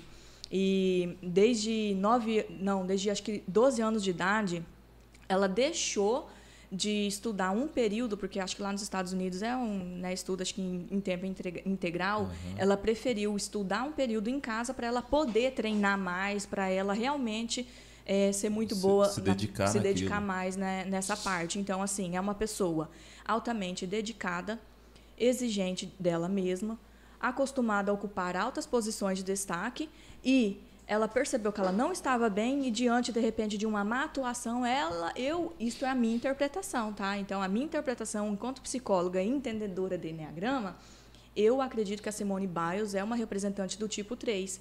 E aí diante da possibilidade de ela não desempenhar tão bem aquilo lá, ela preferiu dar um passo atrás e recuar. Mas é que ela estava se preservando? Não, ela já não estava bem. Tu acha que ela ch- chegou lá e não, não, não, não chegou bem lá já? Eu acho que ela não estava bem. O que, que tu ia falar, Marte? Que eu cortei você? Não, é que, igual, às vezes o, ela sabendo assim, cara, eu não vou me doar 100%, eu não vou estar 100% ali na hora do, Da prova. da prova. Eu não vou, eu não vou nem competir. Se é pra eu É. perder, porque ela tava... Se for ela para era- eu, Não. se for para eu não ser uma das melhores, então é melhor eu Sim. nem. Eu tava E ela pensando veio- isso aí. E ela veio pra ser medalha de ouro em todas, Todas. né? Parece que era uma só que, é- que ela não era melhor, mas ela ia ganhar, tipo, o bronze ou a prata. É, mas ó, isso são coisas que a gente fica aqui analisando, e interpretando. Só Sim. ela mesma que pode responder isso. Até porque teve um outro at- atleta lá que criticou um monte ela e depois é, porque se a pessoa não consegue aguentar essa pressão, nem venha para as Olimpíadas. E o que, que o cara fez? Quebrou a raquete quando perdeu um jogo. Ah, Vocês não o viram tenista isso? lá, o... Eu não Ah, lembro o nome desse tu- tenista. ah, Cara, é um dos maiores lá, né? Era um dos maiores. Djokovic? Eu só conheço É, o Nadal. Djokovic, Eu acho que Djokovic, era. é. Aham. É, Djokovic. Djokovic é o narigudo Não. magrinho lá, não é? É, o magrinho. É, então assim, tipo, o cara teve todo esse discurso e aí na hora de ele mostrar o equilíbrio emocional dele, ele quebrou a Aquele raquete. cara é um doido da cabeça. Ele é doido. E aí tem, claro que tem um monte de crítica sobre ela. Ah, por que, que ela tomou a vaga de outra pessoa? Mas, gente, talvez ela estava bem e aí na hora que foi chegando lá é que o negócio pegou também. Então não dá pra gente ficar julgando e criticando, Exato. né? Deixa eu te fazer um- um- uma pergunta. O... Existe a questão do enneagrama ou da psicologia na hipnose? Não, hipnose aí é uma outra técnica. O Enneagrama é uma um sistema de autoconhecimento e a hipnose é uma técnica que também ajuda a destravar algumas barreiras, alguns Faz parte da traumas. psicologia? A, hip- a hipnose ela é uma técnica que também é reconhecida pela psicologia. A psicologia reconhece a hipnose como uma técnica permitida para o psicólogo trabalhar, mas não é uma técnica exclusiva de psicólogo. Eu já fiz curso de hipnoterapia também, mas eu trabalho principalmente com o Enneagrama. Ah. Então eu busquei também trabalhar isso, mas a gente não pode ser um profissional né, que faz tudo. É, senão quer viro agarrar um o pato, mundo. né? Um pato que nada voa, anda, mas não faz nada bem feito. O ovo, diz que o ovo do pato é bom, né? Eu nunca comi. Não sei também. Então, Tem minhas dúvidas, eu não sei. Ô, João, temos algumas perguntas, João? Enquanto, enquanto, o João, enquanto o João vai nas perguntas lá, vamos relembrar aqui da Pimp Store. Cara, Store, tu, tu, quadros. tu não levou lá a camiseta do... Vou do- levar do- amanhã, né? Tu vai levar É, amanhã? vou levar amanhã. Não, veio um jogador de futebol, deu uma camiseta pra nós, a gente vamos colocar um quadro aqui com a camiseta dele aqui. A gente vai fazer um negócio bacana aqui. A, a irmã dele, o que, que tu acha de coach? Coach tem pessoas capacitadas para trabalhar com coach e tem pessoas que também não são capacitadas e trabalham com coach. Então, Tipo, coach é uma ferramenta boa e tudo que se torna muito popular acaba caindo nas mãos de pessoas que às vezes não estão tão capacitadas para trabalhar com aquilo. Mas assim, eu sou psicóloga e aí quando teve a moda do coaching, tipo, ah, 2012, eu fiz um curso. Quando eu cheguei lá no curso, aí eu vi que todas as ferramentas eram o que eu já sabia na psicologia com um nome diferente. Só tinha que falar A mais forte. E bater no peito. tu, tu- tu já fez então o curso. Já. Por que, que o povo grita? De brinks. É isso que eu digo para você. Então, assim, é, eu, eu não sou dessa linha de ficar berrando e gritando. Eu acho que isso. Não, eu não sei se isso ajuda realmente a pessoa. Eu acredito que autoconhecimento e a pessoa buscar entender o porquê ela faz o que faz e ela tomar consciência do buraco que ela está caindo é um negócio que dá muito mais resultado a longo prazo do que a pessoa ah, ficar motivada ali na hora e aí semana que vem, puf, já caiu. Isto é uma percepção minha, mas não é todo coach que faz as pessoas ficarem berrando. Mas é que o coach que ficou mais famoso é o que berra, né? Tony Robbins. É, né? Tony Robbins. Ele é... Eu não sou o seu guru, Eu não sou seu guru. que é o, o documentário no Netflix, Isso. né? Uhum. E eu conheci esse Tony Robbins aí num filme, cara, daquele. O amor. Cego, o amor não é cego? Uma coisa assim. Daquele Jack. Não lá. tá vindo, João. Não tá vindo. Ei, ei, Isso. não é um do. O Amor é Cego, né? O amor é cego, que aquele ele que. vê A, a, a mulher é gordona. isso, e ele vê ela magrinha. magrinha, Isso, ele- e é o, o Tony Robbins que faz, que fala pra ele, dá o estalo pra ele. Entendi. Mas vamos pras perguntas aí. Vamos lá, pode fazer já? Pode, pode fazer. Aqui, ó, já perguntaram. Qual a diferença entre um psicólogo e um coach? Qual que é a diferença? O psicólogo, na prática, ele pode olhar para o passado da pessoa, trabalhar questões da infância que têm impacto no aqui e agora da pessoa. O coach, na teoria, diz que não pode olhar para o passado. A teoria diz que é, você tem que olhar para o presente mirando o futuro que não adianta, que não precisa você mexer no seu passado. Coach não pode, é, de repente, olhar para questões do passado da pessoa. Então, a diferença é basicamente essa. Psicólogo tem é habilitado para atender pessoas que tenham algum diagnóstico de transtorno psicológico. Coach não. Mais uma diferença. Coach é tudo maravilha. Coach é para atender uma pessoa que ela está bem emocionalmente e quer alcançar o objetivo. O psicólogo pode fazer isso e também atender Mas a a pessoa que procura um coach, ela não tá bem. Se ela estivesse bem, ela não procurava um coach. Na minha opinião. Na minha opinião, a pessoa que procura o coach ou o psicólogo é porque ela quer melhorar. Porque se ela quisesse Psicólogo, continuar do psicólogo jeito que sim. tá. Mas o, o, o coach foi no, no, no que o Martin falou. Que é, que é um negócio mais. in- Tipo, Tenso, né? Sei É. lá. Não, É o tem, que tem, a- aparenta. tem as linhas do coach, gente. Tem coach que é sério, profissional, por exemplo, coach executivo. Coach de, o coach ele surgiu com o coach de executivos. Né? Presidentes dos Estados Unidos passaram por processos de coach para o cara mudar a comunicação dele, para ele se observar, né? identificar gaps de desenvolvimento. É que o coach virou popular e daí a galera começou a berrar mais. Então, no caso, era um, é- é coach é um, um- quando nasceu, quando surgiu, era um negócio maravilhoso e o pessoal conseguiu estragar ele. É, eu- é que, tipo assim, aqui no Trela eu, eu falo o que eu acho. Tudo é Entendeu? tranquilo. Eu, o que eu acho. Quando eu falo que eu não gosto, eu não gosto. Uhum. É, nó- nós que- queremos isso aí. Nós queremos o nosso convidado sinta à À vontade. vontade. Então, Porque gente. a gente fala besteira também. Então, gente, o negócio é assim: se você estiver com algum diagnóstico de transtorno psicológico ou de ansiedade, você está com ansiedade, você está com depressão, o coach não pode, não pode te atender. E se algum coach disser que ele atende, cuidado. Cuidado. Se ele não for psicólogo, Se ele não for psicólogo, agora, a não ser que seja um coach que Sim. também fez a faculdade de psicologia. Cinco anos, estudando todos os processos, todas as ferramentas, tem um cuidado com a pessoa. Aí sim. Porque, tipo assim, é, é no que eu falei. Eu posso estar embaixo aqui, mas uh, vamos lá, vai ter uma palestra de um coach. Nada contra coach. Queremos um coach aqui. Queremos Sim. um coach. para entender também. Pra né? entender O mundo também. Coach. Uhum. né?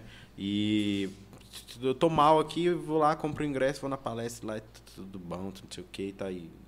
É a mesma coisa. Eu, como psicóloga, eu digo que é a mesma coisa que tu está com dor de cabeça, tomar um remédio, o remédio fez efeito, maravilha. E aí a dor de cabeça volta. Tu atacou o sintoma, não atacou a causa.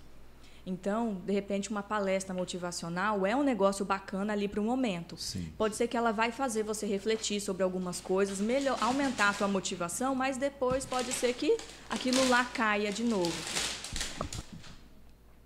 Eu bug aqui? Pegou tudo. O que, que aconteceu? Não, pegou tudo aí, a, a ambiência. ah, tá, tá. Estralou tudo. O Não meu sei não como tá- é que ficou em casa. né? Aí, isso. É, um, um negócio interessante. Vocês sabiam que é pegadinha do malandro, que a pessoa leva 21 dias para desenvolver um hábito, né? Vocês sabem? Eu pensava isso até Isso é agora. pegadinha do malandro. Há dois minutos, há 30 segundos atrás. Então, ó, de onde surgiu isso? É, há muito, eu não lembro se, se foi na década de 80, um médico cirurgião plástico, ele apresentou em um congresso de médicos que as pessoas que passavam por procedimento estético, né, por uma cirurgia plástica, levavam, é, começava a se adaptar com aquela mudança a partir dos 21 dias. Toda mudança no teu corpo, você começa a se adaptar com ela a partir de 21 dias. O que, que a galera saiu dizendo do congresso? Uau! Qualquer hábito que você queira in- in- incrementar, implantar na tua vida, pode ser re- é, concretizado com 21 repetições. Na dieta, utilizar isso aí. Ah, Academia também. Tá. quem é que nunca tentou praticar academia e fez lá 21 dias e não. É 21 dias, você vai Exatamente. estar suave, vai estar comendo berinjela de boa, tudo. Tu, né. E aí uma psicóloga chamada Philip foi fazer uma pesquisa para responder isso, né? Será que realmente são 21 dias para criar um hábito? E a conclusão foi a seguinte: ela reuniu um grupo de número X de pessoas e perguntou: qual hábito tu quer incorporar? Ah, eu quero incorporar tal hábito. Qual hábito quer incorpor- incorporar? Quero incorporar tal hábito. No final de um ano, ela né, resgatou essas pessoas e o que ela descobriu? Que para você começar um hábito, ou melhor, para você conseguir implantar um hábito, você tem que começar. Começar. Com vontade ou sem vontade, começa. Simples. Simples, né? Olha, Aconteceu isso comigo com a Heineken, que tu falou. Eu não bebia Heineken. De jeito nenhum, eu achava amargo, pega e tal. E o Marte só Heineken. E ele pegou e falou assim: ah, foi só tomar. Viu? Toma. Depois você disse que ele influencia você, né? Você viu, né? É, agora eu tô Toma. vendo. É igual comida, comida japonesa, né? Comida japonesa. Ele me. Eu não como cebola, mas como comida japonesa porque ele me influenciou. É muito doido isso. Outro ponto que ela descobriu. Para você incorporar um hábito, E não precisei comer 21 vezes a comida japonesa. Então, olha, você falou, não precisei comer 21 vezes para Aham. incorporar esse hábito. Isso. foi uma das conclusões dela. Seguinte, quanto mais fácil um comportamento para incorporar, quanto mais fácil um comportamento, mais fácil para ele se transformar em um hábito. Quanto mais difícil um comportamento, mais difícil para você incorporar ele como hábito. Por isso que tem coisas que você não precisa nem de 21 repetições e vira um hábito, e tem coisas que você precisa de 300 dias indo na academia para daí então se transformar em um hábito. Sim. Entendeu? Aham. Outro fator. O nível de dedicação de cada pessoa. E aí vai a dedicação de cada pessoa. O que, que ela identificou? Tem pessoas que não gostando continuava fazendo aquele hábito e tem pessoas que não gostavam e aí abandonava. Então, não é o quanto a pessoa é dedicada, é o quanto a pessoa retoma a fazer aquilo mesmo não gostando. Porque tem dia que a gente não vai querer ir na academia, e tudo bem. Tu não vai naquele dia e no outro dia tu vai. Então, mesmo falhando, depois tu volta e faz. Ô, Marte, acho que por isso que eu não, não vou na academia. Porque o pessoal vai 21 dias. Eu Ela nem começa. nem vou. Aí, ó, agora você já sabe que é só começar. É só começar. O negócio é. E aí, João? Qual que é a próxima Bora pergunta? mais uma aqui. Muito boa pergunta. Gostei da É. pergunta que fizeram aí. Cara, eu não- eu, eu- desculpa, João, eu, só, não- eu não sei se tem, que senão eu esqueço de novo. É, qual que é a, é, a diferença, ou se tem alguma ligação, a psicologia com a, é, o psicólogo com o psiquiatra? Qual que é a Então. diferença? Essa daí é uma pergunta minha mesmo, eu, Uhum. eu, eu tava esquecendo. Um tempo atrás eu até gravei uns stories falando a diferença de psicólogo, de coach e de psiquiatra. Então, o psicólogo, ele fez a faculdade de psicologia e não é permitido que o psicólogo receite medicamento. O psiquiatra fez a faculdade de medicina com residência em psiquiatria e ele pode receitar medicamento. Então, o psicólogo não pode receitar medicamento e o psiquiatra ele pode receitar medicamento. É, as pessoas acham que tomar remédio vai resolver a vida delas. E isso é uma ilusão. Se você está passando com, né, está tendo problemas com ansiedade, com sono, tem algum problema na tua vida que não está conseguindo lidar, e isso está afetando a tua saúde de alguma forma, você vai tomar remédio, o remédio vai agir no sintoma da- do, do problema, mas não vai agir na causa.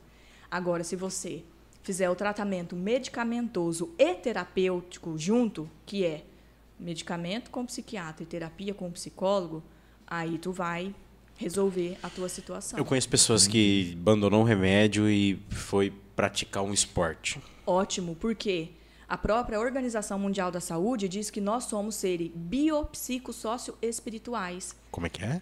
Ser humano é um ser biopsicossócio-espiritual, ou seja, nós somos bio, nós somos o corpo. Corpo e mente estão ligados. Até nesses tipos do Enneagrama, para alguns tipos eu sugiro determinadas atividades físicas e outras atividades para outros tipos. Por quê? Porque a atividade física também ajuda no nosso desenvolvimento. Então, de repente, para um tipo 9, 4 e 5, que tem a ação reprimida, fazer atividade física de alto impacto vai dar mais energia para eles conseguirem expressar mais a própria opinião. Eu tenho isso. Eu, eu sinto que quando eu. Igual, eu, eu gosto muito de academia, né?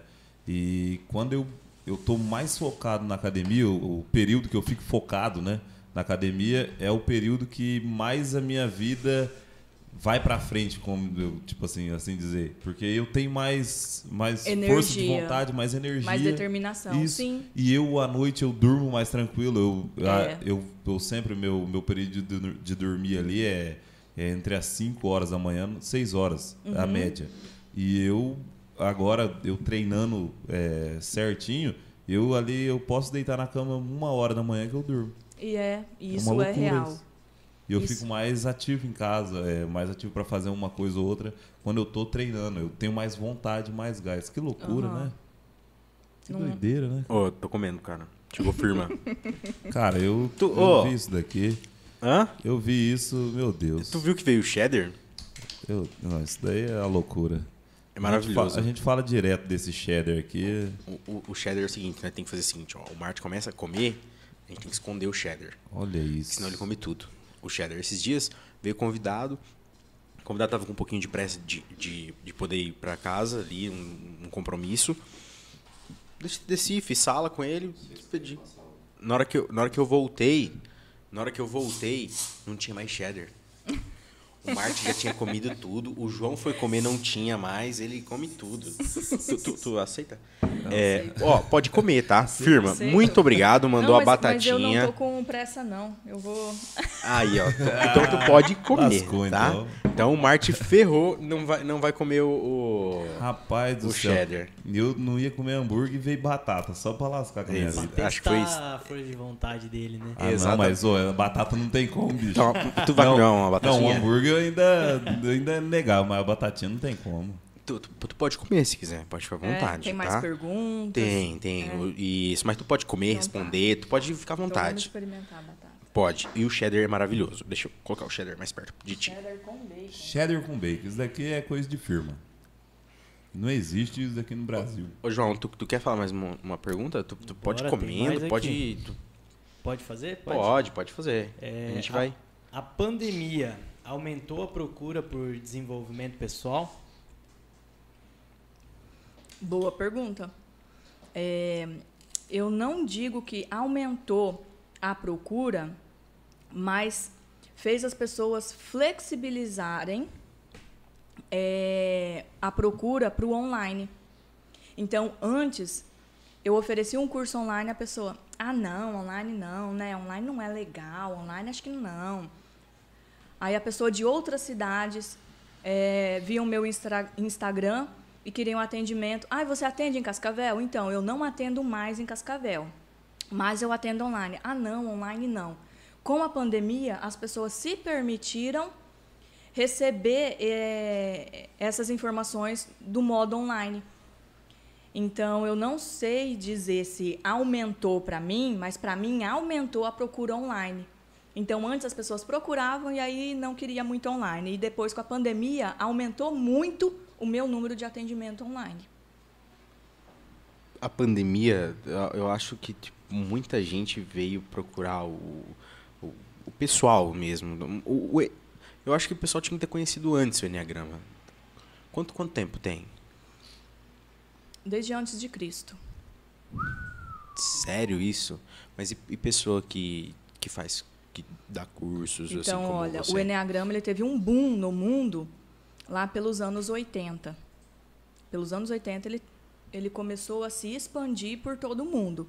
Aqui no Brasil, de uns 20 anos para cá, 15 anos para cá, é que o negócio começou a ficar mais popular. Eu trabalho com Enneagrama há seis anos. Mas de uns 15 anos para cá é que o negócio começou a ficar mais popular. Que doideira, cara. Cara, Antes de Cristo. É, é um conhecimento que existe antes de Cristo. E aí a- o pessoal olha assim e fala, ah, aí, será esse negócio vai explicar mesmo sobre o ser humano? Então, ele é um conhecimento muito antigo, que tem relatos de desde antes de Cristo, as pessoas transmitiam esse conhecimento de forma oral. Não tinha livros. Então, o, o conhecimento ele era transmitido de pessoa para pessoa, até que chegou então né, a, a era moderna e aí as pessoas começaram a escrever sobre enneagrama e aí o enneagrama realmente teve o boom pelo mundo todo. Que massa isso. Muito, muito massa, velho. Enneagrama. Ô, eu, Eu, eu, eu, pra mim, que era novo também. É. Que eu vi, eu vi falar, deve ter o quê? Mais ou menos uns, uns quatro anos. É a primeira vez que eu ouvi a palavra Enneagrama. Daí eu fui ver, tipo assim, meio por cima, né? O que que era e tal.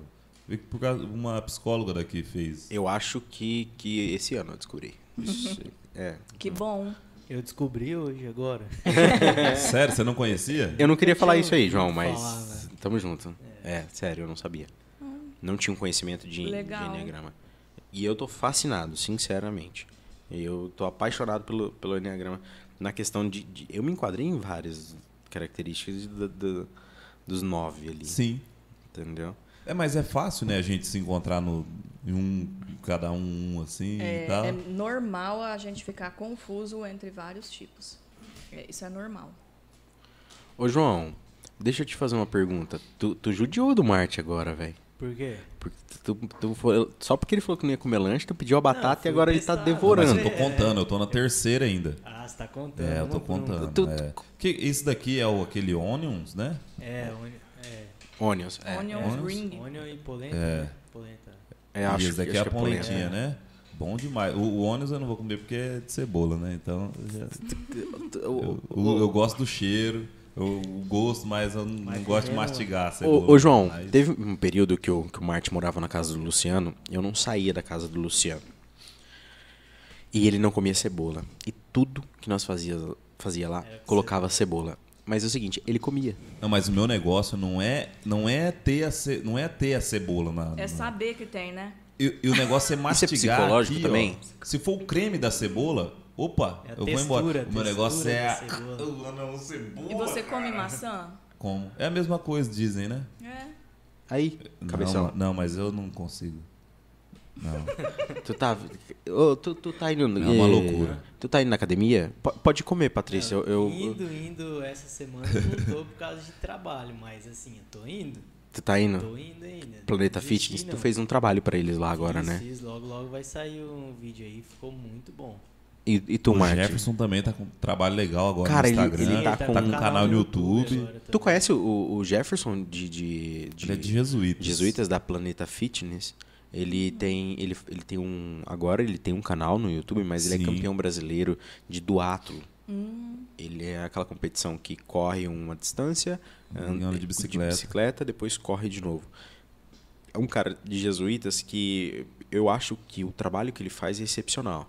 Porque o cara foi campeão brasileiro, por tudo que ele passou, a gente fez um episódio com ele no, no Trela, a história dele é maravilhosa e, o, e, o- e o- chegar onde ele chegou, por, ele foi disputar um mundial, ele foi re- re- representar o Brasil. É, Na Itália, né? é, acho que foi na Itália, né, João? Cara, não lembro Foi, agora. é, foi na Itália. Itália? Na Itália. Foi, foi, foi na Itália que, que daí ele chegou lá com, com, a, com a bike e, e o cara meio que fez tirar toda a bike do negócio lá. No, Isso. no- é isso aí. Ô, João, tu tem pergunta pra nós? Tem mais, tem mais. É, o psicólogo pode contar os meus segredos para alguém? Ô, isso é bom, hein? É igual o padre. Vai lá, confessa e morre com você. Não pode. A não ser que, por exemplo, se o psicólogo ele atende uma criança ou um adolescente, aí ali na combinação, até com essa criança com esse adolescente, pode ser que ele tenha o contrato, contrato, né, com a pessoa e fala assim, olha, se eu perceber que tem alguma coisa que seus pais devam saber, e aí eu posso contar, mas antes eu vou conversar com você e vou falar para você o que, que eu vou conversar com eles. Beleza? Agora, psicólogo não pode sair contando é, as coisas assim, tipo, ah, o fulano, fulano veio aqui e falou tal coisa lá da. Não. Agora, uma outra coisa Não é. vira e- uma Maria Fifi. Agora, é, agora, uma outra coisa é, eu uso exemplos, às vezes, de, de cliente meu, né, para exemplificar coisas do meu curso. Ninguém nem sonha quem é, porque eu mudo alguma coisa, eu mudo um pouco o contexto, não falo o nome, não falo nada da pessoa. Então, eu falo, ah, eu tinha um cliente que me chamou para fazer tal coisa. Então, assim, a pessoa nunca vai saber nem que Sim. é ela mesma. Aí, isso ok. E se, se por exemplo, pra você, assim, o, o cara confessar um crime, alguma coisa assim, tipo, falar falar algumas ideias, ah, tô querendo matar alguém, alguma coisa assim, bem extrema mesmo. Mesmo assim, não fala nada não Então, se ninguém? aquilo oferece risco a terceiro, aí é, de- deve avaliar qual, né, como conversar, quem de repente está envolvido, de repente até falar para a pessoa, olha, isso que você está dizendo, né, deveria né, falar com um uma fulano responsável. Por exemplo, gente, uma pessoa né, que coloca em risco a integridade de uma criança. E aí ela confessa, tipo, eu quero fazer mal para uma criança. Ó, um, um- um exemplo totalmente diferente disso, mas eu acredito que é, é a pergunta que o, que o João fez. Um médico veterinário, é, ele tem a clínica dele, e eu tenho um- uma ave, um pássaro que eu não posso ter como estimação, vamos colocar estimação. Um pássaro que é que se o Ibama vir pegar, eu vou preso e tudo mais. Esse pássaro é, quebrou uma asa, alguma coisa e foi pro, pro veterinário. O veterinário não pode denunciar esse cara. Seria nesse, mais ou menos Nesse sentido, ok. Seria mais ou menos isso que tu perguntou, João? É, mais ou menos isso. Se existe essa ética ali, tipo, por, pra casos bem extremos mesmo, onde já interfere. É... A pessoa já cometeu alguma coisa, veio no Isso. psicólogo e contou. Vou contar? Não, Não. não. Agora a pessoa fala, vou colocar uma bomba. Tá. É, é. vamos vamos, vamos tipo. lá. Ah, mas se a pessoa vai falar, colocar uma bomba, eu vou dar risada dela. Sério. Você vai arrumar uma bomba Ah, pra vai pro. Talibã, filho. vai pro Afeganistão. Isso aqui não existe, nem granado, nunca vi isso aí. É, um- uma pergunta assim. Eu sou, eu sou uma pessoa com depressão, te procura, e ela vai lá e ela fala, ó, eu já tentei me matar umas turbilhão de vezes. Aí tu procura um familiar, um, um próximo? A orientação da psicologia, sim. Inclusive, isso é falado para a pessoa. Fala, olha, você está com ideação suicida. No meu papel, eu preciso pedir para tua família cuidar mais de você. Não vou falar, ah, eu vou falar para tua família que você está querendo se matar. Não, não é assim também. Mas é realmente falar para a família, falar, olha, fulano, ele tá com vontade de sumir, de ir para um lugar que não tem ninguém, então eu tô pedindo para vocês cuidarem dessa pessoa, não deixar ela sozinha, não deixar ela ir para nenhum lugar sozinha, cuida dela porque ela não está bem. Então, para evitar que alguma coisa ruim aconteça ou que de repente ela faça algo ruim com ela mesma, cuida dessa pessoa. Claro. E eu falo para a própria pessoa, falo, preciso conversar isso com Aí se a pessoa não aceitar, daí é outra tratativa, mas aí é horas de conversa. Mas enfim, eu só atendo pessoas que querem melhorar, eu não atendo tipo casos assim absurdos. Eu atendo pessoas que estão buscando desenvolvimento, crescimento, mudança de carreira. A pessoa ela está bem e ela quer melhorar ainda mais. Geralmente são esses os meus clientes. Certo. Tem mais uma pergunta, João? Tem, peraí. Eu só falar aqui que mandaram aqui no chat Espanha. Eu acredito que estavam falando do, do país lá que o Jefferson foi. Espanha. foi- é, Espanha. Ah, tá, tá, tá. Corrigindo só pra. É, não mas ficar- ele foi pra Itália ali. Eu, Ah, eu- foi também, É, ele já foi pro Chile competir. O cara é magnífico no que ele faz. Tá, vamos lá pra próxima. Você já fez curso fora do Brasil? Já. Eu fiz curso com o Hus Hudson, numa cidadezinha próxima a Nova York. Então foi um curso que tinha gente do mundo inteiro, tinha gente do México, eh, da Itália, de Portugal, americanos vários, né, canadenses, De Enneagrama? de Enneagrama com Hus Hudson. Então se alguém gostou do Enneagrama, pesquisa aí sobre Hus Hudson, que vocês vão ver quem é essa pessoa. Então ele é um dos maiores nomes de Enneagrama vivos no mundo. Tu já foi para outro país? Para dar curso de Enneagrama ou Pode- para É, sobre o, sobre o Enneagrama. Sobre o Enneagrama, eu fui para os Estados Unidos e aí uma vez eu dei um curso pequeno para algumas pessoas em Miami, porque a pessoa me acompanhava na rede social e aí ela, ai, Paty, quando que você vai vir aqui? Eu falei, então, não é que eu vou aí daqui quatro meses? Aí a pessoa divulgou lá para os brasileiros. Então eu dei curso de Enneagrama para brasileiros em Miami uma vez Miami. e numa cidade próxima a Atlanta, também é um- uma pessoa que viu o meu Instagram e aí comentou com uma outra menina e aquela, aquela pessoa é, é, era de Nova Aurora. Caraca. E aí falou, Paty, quando que você vai vir para cá? Eu falei, então, tô indo para aí mesmo, então eu posso ir até Atlanta e me deslocar até a tua cidade e dar o curso para essas pessoas. Enquanto chegou lá, essa pessoa não deu uma desculpa. Não, tudo certo. Aí é foda. Tudo certo. É longe, hein? Pô, tá doido. Tudo certo. Próximo, João. Próxima. Qual a melhor forma de controlar a ansiedade? Primeiro é aceitando, sabia? Como é que é? Aham. Prime- A forma de você controlar a ansiedade não é lutar contra ela. A ansiedade tem uma função. É deixar você em alerta. Porque se você não tiver ansiedade nenhuma, gente, tu morre. Não é? Sim. Mas Você não tem cumpre pessoas que prazos. não é ansioso. Você não cumpre prazos. Então, a Parece. ansiedade, você tem que avaliar se ela está num nível ok ou num nível muito exagerado. Se estiver num nível muito exagerado, busca é, tratamento medicamentoso e busca terapia. E em terapia, a gente mostra para a pessoa que a ansiedade você não vai controlar, você tem que aceitar. Respira. A aceitação é o primeiro passo para o controle, porque quando eu quero me livrar de algo, eu não me livro. Parece que tem gente que não é ansioso, mas, mas é. Às vezes mais do que quem aparenta ser.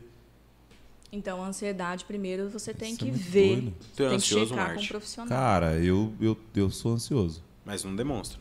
Cara, eu sou muito ansioso. Mas a tua ansiedade, ela tá te trazendo prejuízos? Você não tá Sim. dormindo? Não, não. Não, nunca você me tirou tá, é o sono. Não, nunca me tirou o sono. né, com o trabalho, acorda. Então, E quando tira o sono? Nem energético quando tira o sono, de repente ela está num nível exagerado. Aí entra com tratamento medicamentoso e terapia.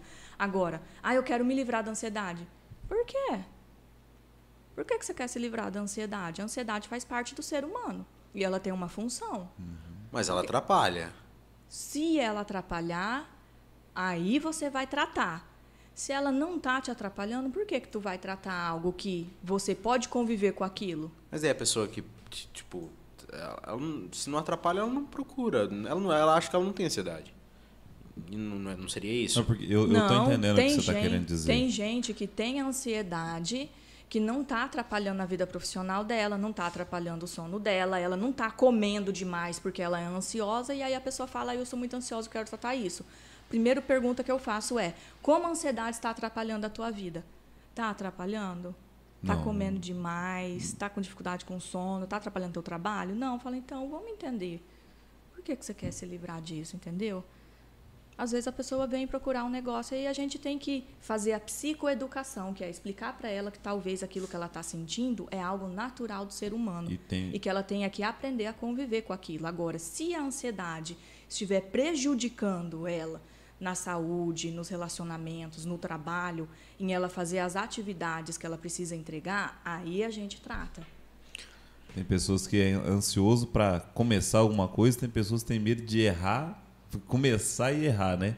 Partir do pressuposto que a pessoa vai procurar ajuda porque a ansiedade realmente está atrapalhando, nem sempre é real, viu? Tem gente que ela não, que ela não tem a tolerância a desconforto.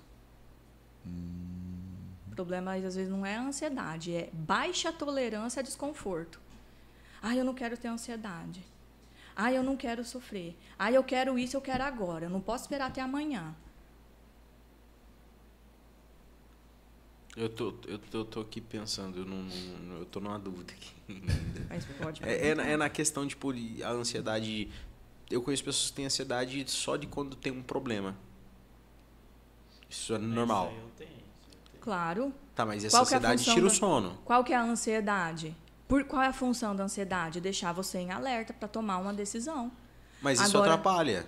Atrapalha? Claro que não. Você tem que aprender a lidar com a ansiedade quando você está com um Tu problema. perde sono, não, não, não consegue desenvolver o o teu Sim. trabalho E direito. aí o que, que você vai fazer? Toma a decisão, resolve o que tu precisa resolver, pronto, baixou a ansiedade.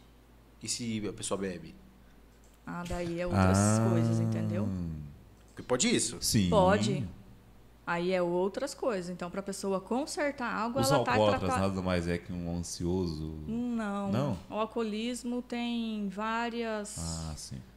vários porquês. Aí cada caso é um caso. Tá, é ansiedade, eu vou lá e resolvo. E se eu resolvo de uma maneira errada? Você tem que lidar com a consequência. Tipo, o problema não é a ansiedade. A- Não foi a ansiedade que fez você tomar uma decisão errada. Você não conseguiu parar e analisar friamente as coisas, respirar. Não dá para botar a culpa na ansiedade. É você que tomou a decisão errada. É uma coisa que então dá culpa na cachaça, né? É. Ah, eu Sim. coloco a culpa na cachaça só quando eu amanheço com ressaca. Outra, João. Como lidar com criança que não obedece e tem resposta pra tudo? Então, Isso é boa. Eu não gostei. atendo Eu tenho um crianças. filho pequeno agora. Vou detonar ele. Não atendo criança, gente. Dentro da psicologia são Criança vários não tem jeito. campos. Nossa, tô Tu vai falar isso? Amar. falou? tô Então- brincando. Ela ficou sem jeito, mas é brincadeira. É eu que tô falando, tá? É minhas palavras, do Martin. Não, eu não é atendo zoeira. criança. É zoeira. Médico. O médico ele atende, é, ele faz cirurgia plástica, atende clínico geral, é pediatra, é gineco, é ortopedista? Não.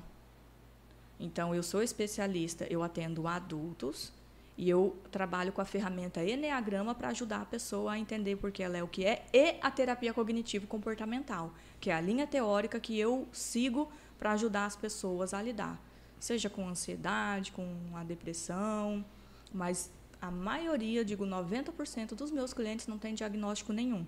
São pessoas que buscam atendimento para autoconhecimento, para melhorar relacionamento, ter mais sucesso na vida profissional.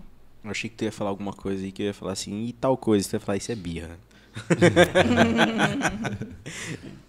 Bora para a próxima. Existe alguma personalidade, eu acredito que do, do Enneagrama aí, considerada a melhor? Não. Todos os tipos têm coisas boas e todos têm coisas a melhorar. O que acontece é que às vezes a pessoa vai para o curso de Enneagrama e ela cai na armadilha do ego, que é julgar que tem um tipo melhor do que o outro. E aí, quando a pessoa faz isso, ela está atrapalhando o processo de descoberta dela. Porque aí ela cai no julgamento e aí ela quer ser aquele tipo que ela admira. E aí ela vai impedir ela de olhar quem ela é de verdade. Então não tem um tipo melhor do que o outro. E se alguém acredita nisso, é a armadilha do ego. Tá, e tu, tu tem uma amiga que fala, fala Pati, eu sou tipo 3. Uhum. Aí tu vai jantar com ela, chama ela pra tua casa, você fala, de 3 não tem nada. Uhum. Rola isso? Rola. E daí tu fala pra ela ou não? Se ela me pergunta, aí eu falo, falo então. É, aí eu dou evidências para ela. Tal situação, você tomou essa decisão, aconteceu tal coisa, você reagiu dessa forma. Em tal dia você fez tal comentário. A partir desses comportamentos e dessas falas suas, me parece que isso se encaixa mais para o tipo X do que este Y. Mas você é especialista na tua vida. Você tem que ver se faz mais sentido para você. Ações de desenvolvimento para o tipo 3 ou para este tipo Y. Isso aí. João, Calma aí, eu saí aqui. tu saiu? Peraí. Aí. É, tinha mais um aqui, cadê? A psicologia é a profissão do futuro? Eu acredito que existem várias profissões do futuro, né? Tudo que envolve o mundo online Sim. vai crescer. E a psicologia, no Brasil, ela surgiu muito com o status de tratar doença mental. E isso está mudando. Então eu vejo que, não sei se eu digo que é uma profissão do futuro, mas é uma profissão que sempre existiu e que agora está ocupando nichos que talvez os coaches ocupavam. Por quê? Sim. Qual que é a visão do coach? Atender pessoas que querem melhorar. Mas, gente, a psicologia também faz isso. É pra isso a psicologia, né? É, É, é pra para a pessoa que quer se pessoas. desenvolver. Sim. Ela não tem que estar com problema para procurar psicólogo. Basta ela querer aprender mais sobre ela mesma, melhorar os seus comportamentos e alcançar mais resultados. Pronto. O psicólogo também vai te ajudar nisso. Então, eu não digo que é a profissão do futuro, mas eu digo que é uma profissão que tem muitos nichos e que são poucos, pouco explorados. Que massa, cara. João, tem mais uma? A, a a- psicologia é mais ou menos um é uma junção do, de, de medicina com educação física ali, né? Porque a medicina é para tratar alguma coisinha e tal, que você tá doente, né? E- só que é mental. E o, a educação física é para ajudar no, no desempenho ali. Então, tipo, a psicologia é mais ou menos uma junção dessas duas. Eu digo no- na, na psicologia, né? É, a psicologia, Porque ela, ela- pode tanto ajudar no, no tratamento do, de, tipo assim, psicológico de uma pessoa, tanto para a pessoa se, se promover, sei lá. É, o psicólogo ele tem que ter um olhar para a pessoa né, nesses vários, é, nessas várias variáveis. Tipo, tem que ter um olhar para a saúde da pessoa, para o físico mesmo, para o fisiológico. A pessoa vem para o físico no sentido de bem-estar físico. Sim. Não estou falando de, de corpo. É, por exemplo, a pessoa vem com uma queixa de que ah, ela tô, tô depressivo. O psicólogo ele tem que encaminhar essa pessoa para um médico ou para um psiquiatra para fazer uma avaliação se a pessoa de repente não tem é, algum problema de tireoide. Quem tem problema na tireoide pode desenvolver depressão. E aí tu toma um remédio para controlar a tireoide, resolve a depressão também. Então assim, ou bipolaridade também. Então, o psicólogo ele tem que ter esse olhar da saúde da pessoa. Eu indico sim atividade física para a pessoa, porque atividade física também ajuda no emocional, com certeza. Então, o psicólogo não pode ficar só no psicológico, mas aliar outras ferramentas que também ajudam no desenvolvimento da pessoa. Tem pessoa que não tem jeito, Tem aquela que não quer mudar. mas aí é da pessoa. Ela não quer. Tipo, ela tá tendo um monte de problema. Tu ela já tem fez de tudo e ela-. Se a pessoa não quer mudar, se ela não tem consciência de que ela tem que mudar as atitudes dela, aí ela não tem jeito. Quando a dor de continuar do jeito que está for maior do que a dor na mudança, então a pessoa muda. Então quer dizer que nunca na vida essa pessoa vai mudar? Não sei. Talvez ela vai ter que sofrer muito para tomar consciência de que continuar do jeito que ela está não é legal. Então, cada, cada pessoa é um caso. Então tem jeito. Eu acredito. Demora ou não, mas desde que a pessoa queira. Sim. Massa demais. Vamos para a última aqui. Psicologia ou karatê? Os dois. Por quê? Tu, tu faz karatê? Já fiz, sabia? E- ah, Fiz um ano. Ou fiz a- até competi lá em Cascavel, Sério? ganhei medalha. Tu participou de com- competição de karatê? Aham. Porque o professor insistiu, porque eu não queria muito, não, mas vai, vai, por favor, vamos, não sei o quê. Ah, eu fui. Por que, que tu foi fazer karatê? Eu fiz karatê. Sabe que eu, eu sou uma pessoa curiosa. E aí eu quis fazer. E aí tinha lá na minha cidade. Tu não queria fazer. bater nos outros, não? Não. Uh-uh. Não é por isso. Porque eu gosto de, eu gosto de esporte. Na adolescência eu jogava futsal, adorava futsal. Não gostava de vôlei, né? Porque a pessoa tem um metro e meio e 45 quilos. Não. Ah, dá- líbero, líbero. Não pra, dava pra muito mulher certo. tem que ser, mas tem que ser um pouquinho mais alta ainda, né? Mas eu adorava futsal. E, e aí eu fui fazer o karatê, porque eu, eu tinha tempo livre, fui fazer isso daí. Mas assim, o karatê ajuda a pessoa, é, de repente na parte física mesmo, a pessoa fazer, eu esqueci o nome do. Ai, O golpe. não é o Não é golpe, golpe? tem tipo uma dança. Eu também esqueci. Tu já o fez karatê, João? Não, já filmei um campeonato. Ah, tá. Tu quant- tinha quanto te- quantos anos de, de- que fez karatê? Hum, recente, tipo. Ah, recente? Aham, 29 eu tinha. Hoje eu tenho 35. Eu, eu achei que fosse hum, na infância, certeza que era pra bater nos amigos lá que falavam do, do- do sobrenome dela lá, Ah. que bullyingava. Não, então foi recente. Foi E recente. tu participou de campeonato agora recentemente, então. Participei, depois de velha. Que da hora. Que legal, ganhou Não, medalha. Não, não. Ganhei. Ganhei de uma paraguaia. Fiquei. Ah, internacional ainda. É, era Oh. sul-americano. Eu ganhei. Eu ganhei o bronze na luta. Uhum. Perdi uma luta lá, aí depois eu fu- fui disputar o bronze, aí eu ganhei o bronze. E no. Eu esqueci o nome dos movimentos lá que você tem que fazer. É, fiquei, ganhei na prata. Ganhei a prata ainda, porque tem a luta e tem também esses outros movimentos. Ah. Mas assim, a pergunta da pessoa foi: karatê ou psicologia? Ué, não dá para ser os dois? Porque a pessoa tem que escolher uma coisa ou outra. O karatê faz bem para o corpo, para a mente, e a psicologia faz bem para a mente, para o autoconhecimento, para o foco, para a dedicação, para o bem-estar emocional. Porque um ou outro não existe. Nós não somos uma coisa ou outra. Nós somos um conjunto de várias coisas. Tu. Vou perguntar isso aí, pô. Vai, mano. Posso perguntar? Ô, louco. Sério? Ué. Ó, o bolo. Tu, tu, tu na hora da, bolo, da ó o luta. bolo, ó o bolo, ó o Tu, bolo. tu na hora da luta lá, tu, ficava perguntando que, qual tipo do enneagrama era pra pessoa? Nem analisava já. Não dá nem tempo, Nem né? analisava. Não, ó, eu tenho 35. Então, isso acho que foi com uns 27. Porque na época eu ainda não trabalhava com Enneagrama, Ah, eu trabalhava em empresa. Deve ser uns É que tu 28. falou 6, tu tem 30 e... 5. É, daí eu fiquei meio que somei, 29 e 30 Não, eu ainda não tá. trabalhava com Enneagrama, mas eu não. Eu não fico analisando as pessoas, tipo, no meu lazer também. Sim. Não fico, não.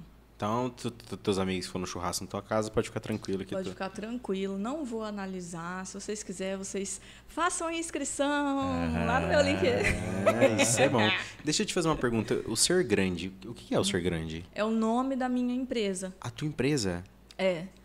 Então eu depois que eu saí de trabalhar com como CLT, né, carteira assinada, aí eu abri a minha empresa CNPJ para prestar serviço para as outras empre empresas. Então, como psicóloga, talvez eu não precisaria de CNPJ. Mas para atender outras empresas, aí eu preciso de CNPJ. Então, eu abri uma empresa de consultoria e treinamentos, que daí eu atendo grandes empresas. Caraca, que, que tu pode falar das empresas que tu atende? Algumas? As conhecidas aqui na nossa região. Cicred, Cicobi, Cevale, é, já atendi Copavel, Copacol, Hospital de Olhos. Todas as empresas que tu atendeu Uhum. são umas putas de umas empresas, né? É. Gigante. Uhum. E tu já, tu já passou algum perrengue no, no, no, no, na psicologia?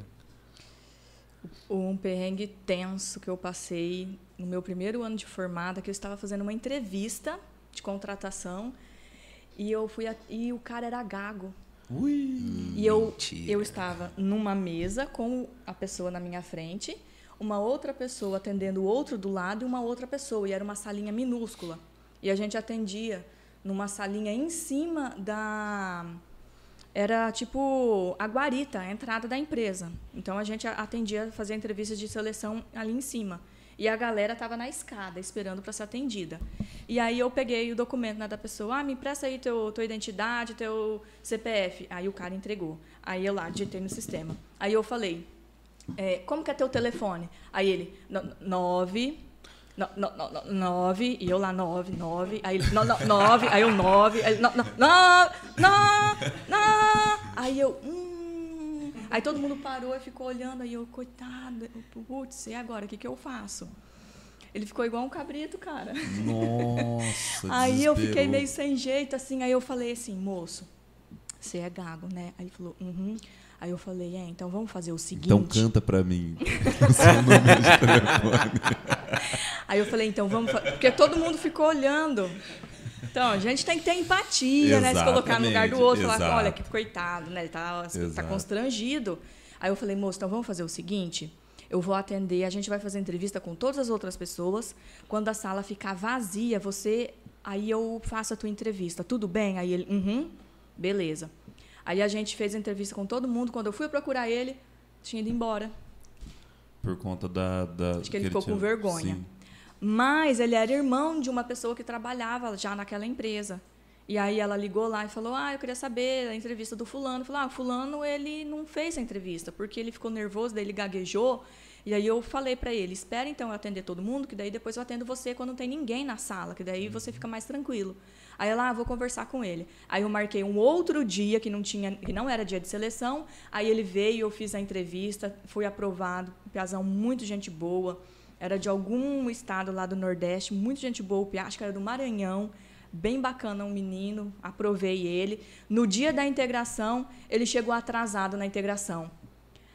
E eu fui verificar né, as pessoas da integração e eu vi que ele não estava. Quando eu saí da sala da integração, estava a caminho lá da guarita e eu encontrei ele. Eu falei, fulano, você chegou atrasado. Ele falou, o, o, o, o, o, o, o ônibus. Eu falei, o ônibus. Não, beleza, tranquilo. certo. Tranquilo, pode ir lá, pode ir lá, tá tudo certo. Que da hora, velho.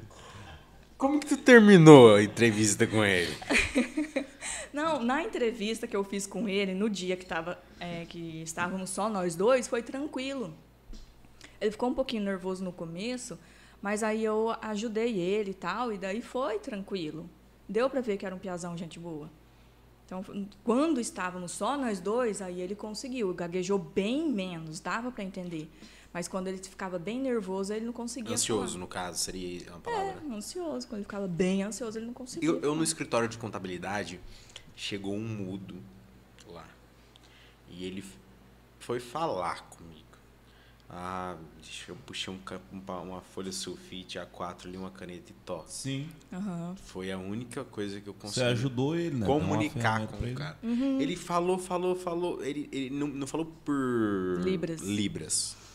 Ele falou mesmo, mas eu não entendia. Tentou Uhum. ali. E daí eu, putz, e agora? A única reação que eu tive, impressora do meu lado, peguei uma A4, uma caneta.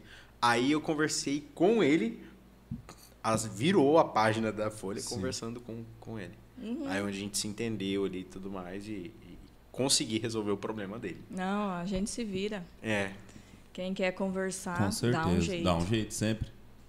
Patrícia, obrigado, tá? Tu tem um recado pra nós? O que, que tu quer passar pra quem tá assistindo? Nós? Então, um recado para todos que estão nos assistindo. Participem do curso de Enneagrama nos dias 16, 23 e 30 à noite, online. É o curso de identificação do tipo de personalidade. E quem já sabe teu tipo de personalidade, vem participar do retiro de Enneagrama em sede Alvorada, que fica entre Cascavel e Toledo, nos dias 1, 2 e 3. É um final de semana, então começa na sexta noite e encerra no domingo depois do almoço. Então é um curso avançado e a gente vai trabalhar a essência de cada tipo de personalidade. E eu só tenho a agradecer vocês aí. Ele vai, Perdão. ele vai Muito- morrer aqui. Muito obrigada pela, pelo convite. E eu espero que o pessoal tenha gostado e que isso também ajude a estimular vocês a buscarem mais autoconhecimento. Se não pelo Enneagrama, com outras ferramentas, porque tem um monte de coisa disponível e cabe a cada um de nós fazer a tarefa de casa que é buscar ser alguém melhor eh, a cada dia. Que tipo que eu sou? Então, dia 16, 20... Tu, tu vai vender o peixe? É, eu não, eu não- prefiro não falar assim, ah, você eu acho que é o número tal. Por quê? É, é melhor a gente conversar, assim. Aí depois. Tu vai falar pra mim em off? Em off, quem sabe, né? É. Uhum. Tu que tu ia falar, Marte? Não, eu queria agradecer por ela ter aceito o convite, né? Do Trela. Eu fiquei apaixonado pela Você conversa. tá louco. E eu, cur... e eu vi que tu, tu entende do. hum, Não, De todos os episódios, tu, tu, entende, tu, tu foi. Não, não é que, eu, igual eu falei, eu, eu passei por muito tempo, eu não entendo nada, tá? Eu não- mas eu, eu passei por muito tempo difícil na minha vida, assim, porque eu mesmo deixei. Hoje eu sei Caiu no que buraco. muitas coisas aconteceram comigo, né? Eu já até falei, eu converso muito com o Alifer. Eu sou E- o psicólogo aí. e aí, e, e eu falei, eu, eu sempre falo, as coisas aconteceram na minha vida, eu já culpei muita gente. Mas eu, hoje eu falo, não, aconteceu porque eu, eu deixei acontecer. Então, e aí eu comecei, de uns dois anos pra cá, comecei a ler um pouquinho mais e, e me, me entender. E aí eh, ver onde eu estava errando, o que eu estava falando demais, o que eu estava pensando demais e tal. E ainda continuo nessa, nessa evolução, quero, quero evoluir. Mas eu quero fazer esse Enneagrama aí também. E a vida é uma escola, né? Lição não aprendida é a lição que tu vai repetir. Exatamente. Então vamos lá, eu não posso ir no- lá em, em sede alvorada lá. Como que eu faço pra fazer? Sede Alvorada é só presencial. Só presencial. Agora, o curso de identificação da personalidade eu faço online, que vai ser em setembro. Agora, o retiro ou imersão em Enneagrama só faço presencial. E aí é totalmente diferente. Então, é um ambiente diferente, as pessoas reunidas, a gente. Eu não entrego nem material e tem muito conteúdo. Todo mundo que faz o retiro depois fala assim: putz, foi pouco. Podia começar na quinta. Mas a gente prefere deixar as pessoas com gostinho de quero mais, né? Então a gente mantém esse estilo aí, porque de repente para o pessoal também sair do trabalho na quinta é mais complicado. Geralmente na sexta, à noite fica tranquilo, sábado o dia todo, domingo a gente encerra depois do almoço.